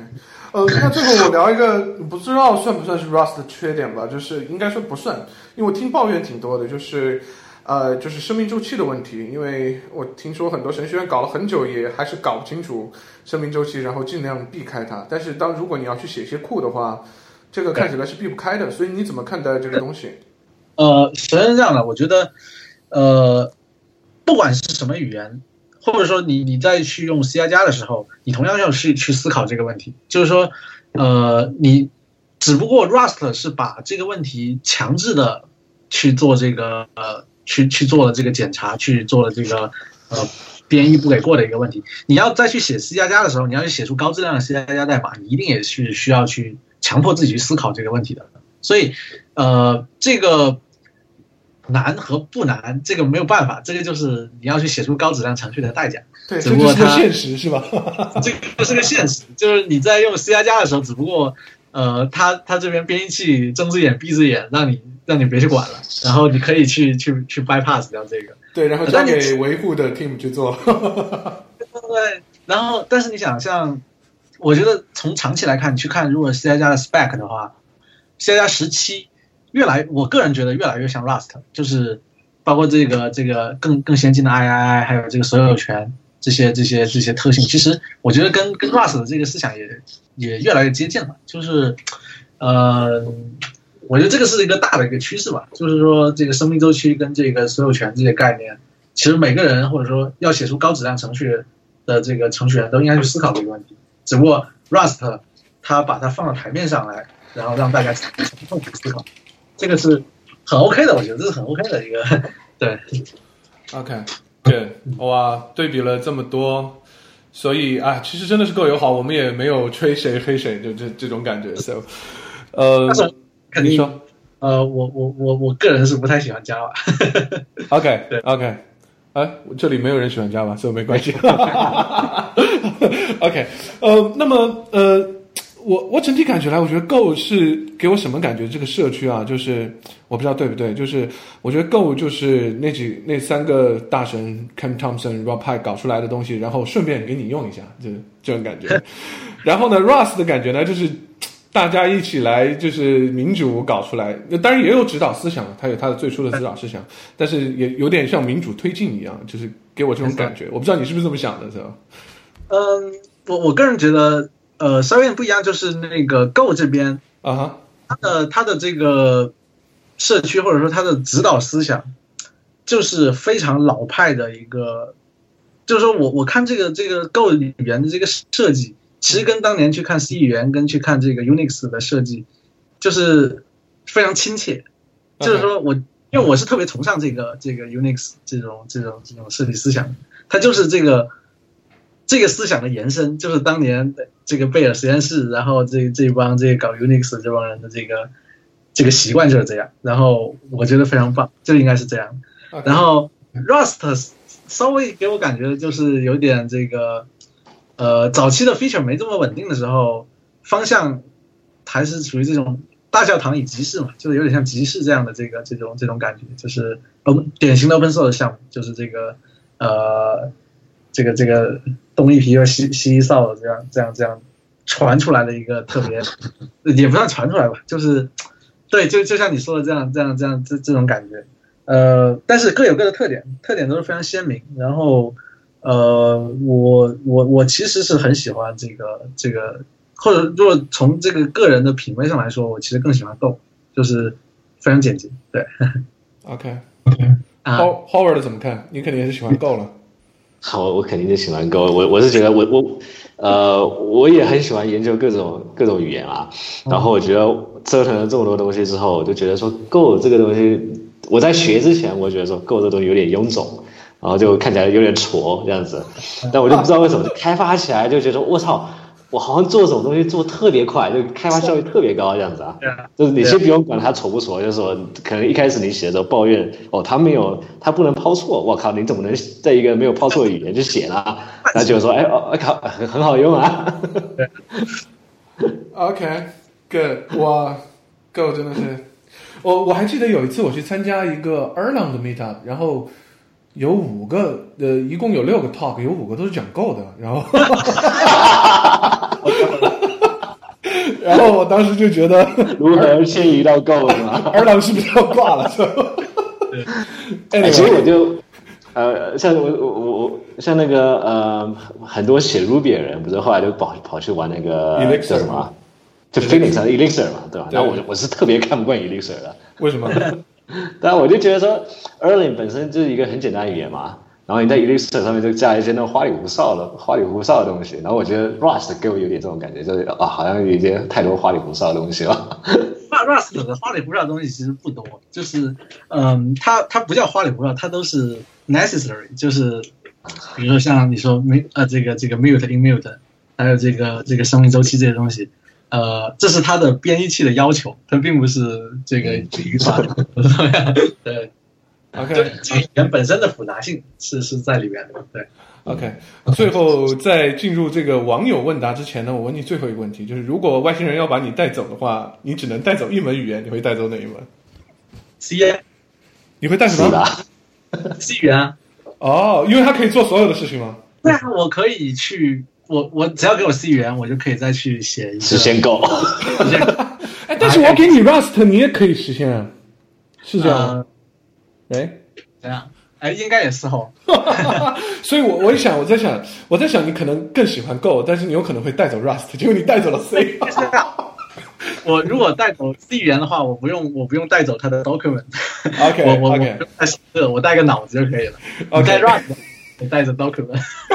OK，interesting。可以可以，Howard，我都不用问你了，你肯定要带 Go 的，是吧？不一定不一定。我觉得我我我我我，外星人把我带走，我都不想编程了。他们已经有人工智能帮我编程了。我还是想 OK，good，、好的，那最后我们呢，就是积积累了一些这个网友的问题啊，想问一下你，就是第一个问题是，你觉得 CTO 啊、的职责是什么？就是比如说你现在，特别是在一个像你这样规模的创业公司，你你是怎么看的？就是 CTO 他到底应该干些什么事情？嗯，其实我觉得分两种，一种是这个不同的不同的公司，呃，就是整个 CTO 的这个流派，其实分两两种流派了。嗯哼，一个是 inbound，就是对内的 CTO，就是有些 CTO 他的这个可能并不是出去外边去这个这个站台什么的，这种 inbound 的 CTO，但可能是呃更多的是对这个公司内部的这个，它其实更像一个项目高级项目经理，就是说要去 check 整个公司的这个呃 engineering 的这个这个嗯、这个这个这个这个进度啊，还有这个做重要的技术选型啊这一块，然后这是一部分这个 CTO 的责任。然后另外一部分这个 CTO 的话，可能更有点像这个公司的嗯技术的形象代言人，同时是这个公司的这个销售的最大的售前、最大的这个技术的销售，这个城市 outbounded 的这个这个这个 CTO，就是呃两种都有都都有不错的这个呃发展的不同的发展路线吧。然后呃，我觉得 CTO 的职责吧，或者说在一个公司早期，你可能就是真的，如果是个特别小的公司，那就是最你要写代码写的很厉害，你你应该是这个公司这个技术方向你能看得足够远，然后这个架构上能有一定的这个前瞻性，能够领着大大家朝这个方向去走，技术上往这个方向走。当技术这边早期这段时间过了以后，你要试着或者 CTO 这个角色要慢慢的往业务和这个整个这个商业或者说，因为到到最后其实 CTO 是你这个公司的整个技术的这个形象的这个算是代言人这样的一个一个一个角色吧。可能有些公司是这个呃产品型公司，那可能是其他人。但如果是一个这种卖技术产品的这个公司的话，对于我们来说，呃，那 CTO 我我其实很多的工作，大多数现在比如早期这个这个这个现在还好，呃，在在在刚开始我们的产品刚开始出来的时候，我真的就是一些销售的工作我都要去做，就是因为我要去跟对方的这个公司采购我们产品的这个对方的人家的 CIO 和 CTO 去聊聊我们的东西，这时候 CTO 应该是最懂你这个公司产品的人，然后呢，再到再到后来，我觉得呃，CTO 当然其实也不一定在后来，其实一直也有，就是呃整个工程的这个面试的这个这个这个这个把控，就是说整个工程师团队的这个呃组建，其实这个也是 CTO 很重要的一个一个职责，就是说你需要去面试，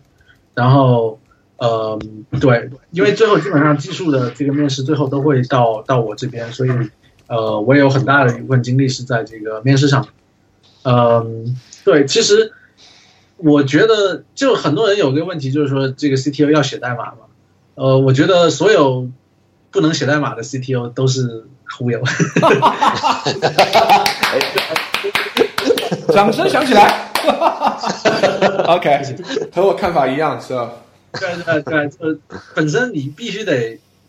一是你得写的很好，第二就是你必须得热爱写代码这个事情，就是呃，我觉得这是基础。如果你不爱技术的一个首席技术官，那那其实是一个非常 ridiculous 的一个一个事情。对，这个不是，我觉得这个不是对不对的问题，是价值观问题，对吧？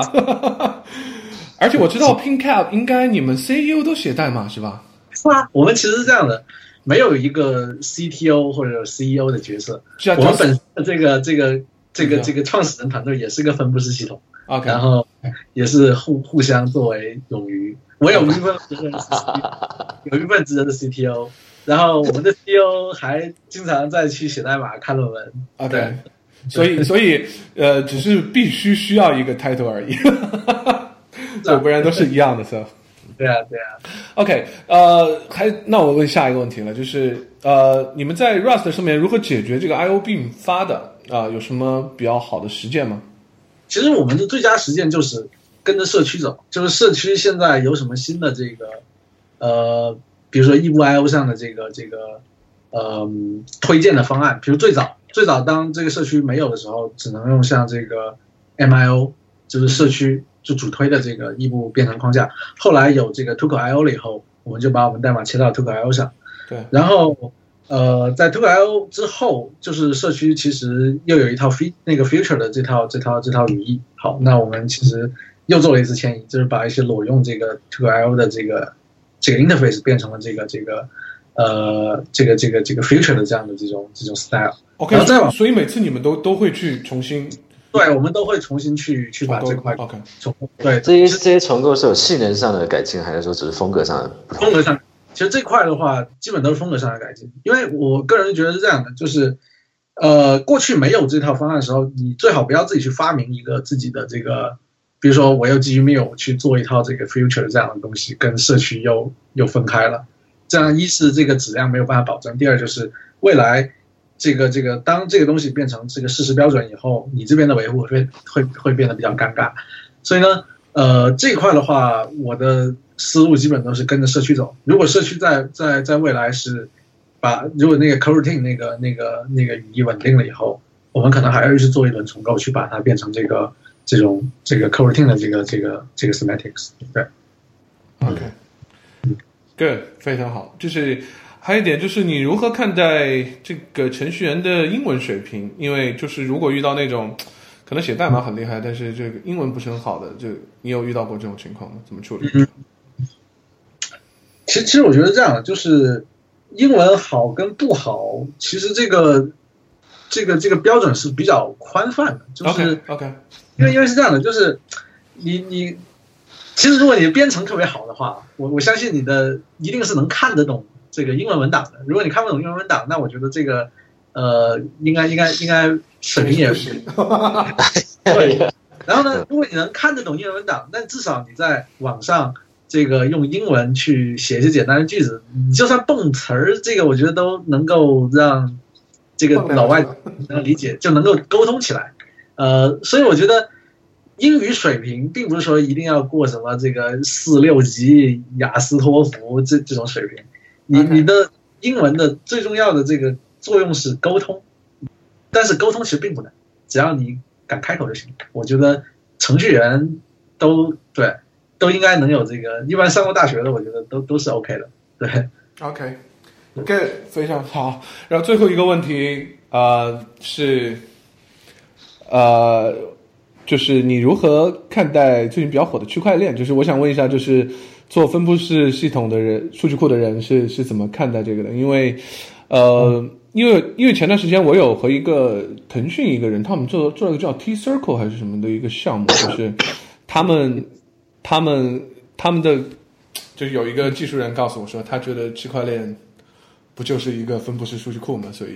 他觉得这个并没有什么什么什么。所以我想听听你的你你的看法，你是怎么看待区块链这个新技术？从算从算法本身啊，从算法本身上来看，其实这个区块链跟分布式数据库用到了很多核心技术，真的是一样的。就比如说我们呃分布式一致性的那个算法，比如 Raft，不是 Raft。其实本质上你去思考区块链的这个一致性的这个协商的过程，它其实就是一个 Raft 的一个这种过程。但是呢？区块链从技术上来看，它的核心的这个呃技术上的特点，并不是说他是把 Raft 的状态机或者说这个一致性的状态机放到这个这个这个这个这个区块链里面，并不是他要解决的问题，其实是这个在这么多参与到这个网络里面的节点，你要去比如说呃去做反欺诈，比如说这个这个这个这个这个每一个人的这个。呃，投票是是可可能他可能背后是有权重的，你知道吧？就是说他呃，用来去解决信任这个问题上面花的功夫，比取得这个在分布式数据库这边去做这个一致性这个这个这个问题是要，呃，是要更多的。就是说，这个这个，我我想怎么怎么组织一下语言啊？就是说，它本质上代码的这个结构可能很像，或者说它这个呃思想上很像，但是呢，在真正实现的过程中，侧重点其实是很不一样，很不一样的啊。但但再说一个这个稍微再 high level 一点的，就是我我其实本本就我觉得未来啊，是再未来一点，就是说可能再再往后，我说十年二十年。所有的，就或者数据库这个东西，它的这个设计会越来越去中心化，更加去中心化。就是现在我们虽然是做分布式数据库，但是我们实际的这个存储节点还是以这个几百个节点、几千个节点这么去去做设计的。那那未来为什么不会是整个全球所有的这个物联网，这个这个这个连接到互联网的设备都是作为这个全球只有一个数据库，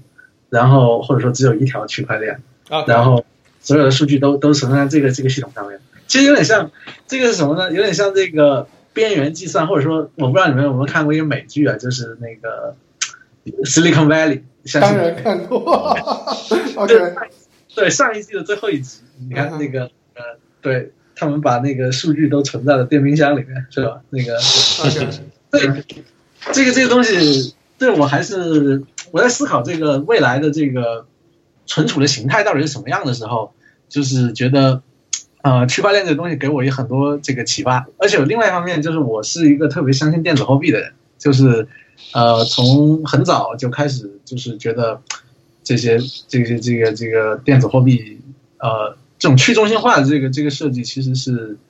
呃，我是非常 buy in 这个 idea 的。OK，哦，所以你肯定也发财了，是吧？没有没有没有没有，很少。OK，开玩笑。OK，最近都涨成什么样了？这个比特币，我都要吓死了，是吧？OK，Good，非常好，能听一下这个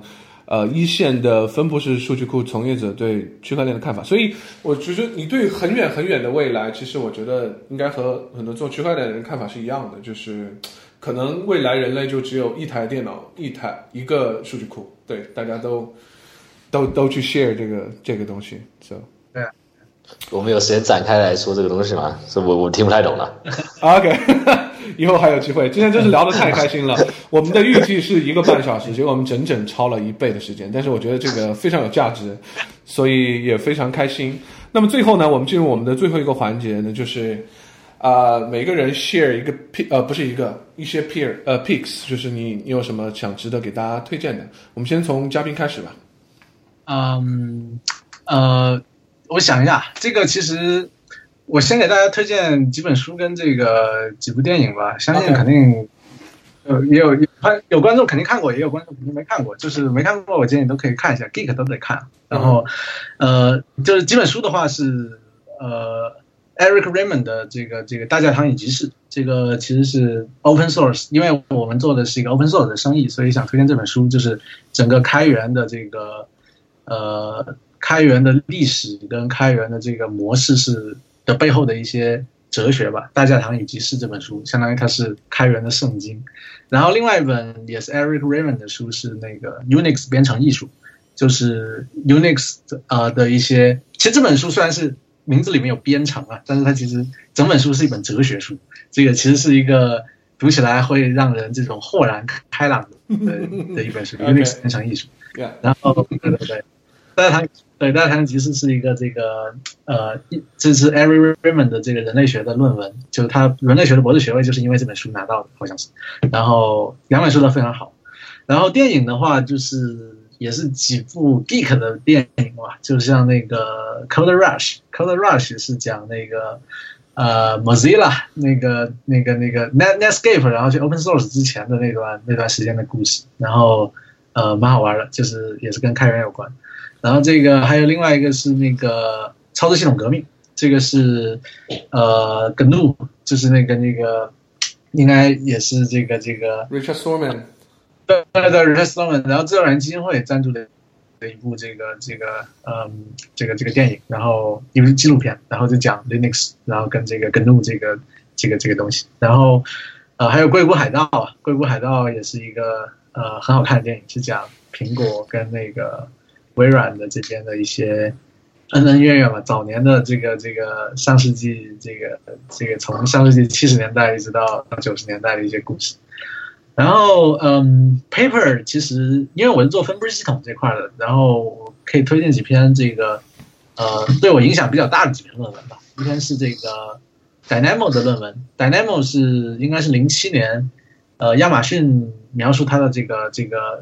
呃，分布式的 key value system 的第一篇论文，这个是应该是划时代的一篇论文，Dynamo，D Y N A M O。然后 Google 的几篇那就不用说了，像这个 GFS Big Table，然后 MapReduce 这几篇。然后 Facebook 其实也有几篇，有两篇还行，一篇叫 Haystack，是讲这个 Facebook 的这个分布式的小文件系统，然后还有一个是呃 Facebook 的一边 Memcache 的一个 Master 的一篇论文，然后。呃，就这些吧。对，OK，哇，你说完这篇论文以后，我我突然感觉，现在分布式这个领域，就是最顶尖的论文都是从公司里出来的，是吧？当然，当然，都已经不是从这这个领域出来的了。工业界是，对，工业界肯定是偏学术界的，在这个大数据这一块。对，OK，所以啊。啊，所以我又想问了，那不该问，呃，都没时间了。所以我在想，那就说你觉得中国这边在这方面会有跟上吗？因为我看到你们的话，我是觉得开源这个东西是已经跟上了，但是在学术，包括不管是公司里做学术也好，怎么样，这个你觉得中国未来这方面会会会有一个突破吗？或者我觉得有有计划吗？就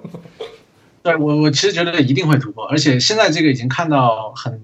很明显的趋势了，就是。或像今年的这个 SOSP，呃，跟就其实刚才说那个 SOSP 是这个计算机系统的这个顶级的会议，然后还有这个 VLDB，VLDB 今年的这个微信的那个分布式的存储系统，呃，叫 Paxos Store，也在 VLDB 这个国际顶级数据库会议上去去中了这个论文，然后去发表了演讲，所以，嗯。我我觉得这块一定会有突破，学术学术界上一定会有突破，但是这个突破应该不是由学校做出来的，一定是像腾讯、像我们、像这个这个这个华为、像像这个工业界会出来。呃，因为它有需求驱动，但是呢，在学术界，我觉得也也也有希望的是一个什么领域？AI 这个领域，就 AI 这个领域的话，华人基本上是算是有了。统治级的地，OK，对，就是说，那这个 AI 的学术圈你会看，差不多一半的这个论文里面一定都会有华人作为第一、第二、第三作者，所以就是说，呃，我觉得确实，不管是从这个这个这个系统上，还是 AI 这个这个前沿领域上，呃，中国这个追赶的速度，我觉得是很快的。对，OK，Good，希望很快可以看到这一天的时候。Howard，你的 picks 啊，我分享啊啊，我刚想一下，然后我就我就分享个不正经的东西吧。就我之前看了一部漫画，日本漫画叫做《乌龙派出所》，是一个特别老牌的漫画，呃，连载了一百两百多集是吧？就是最长篇的日本漫画啊。然后我看的是从六十集看到大概一百集，然后这个是这个它时间覆盖的点是日本，呃，应该是。六零年代在战后可能十几二十年，日本快经济快速发展的时候，一直发展到呃泡沫的时候，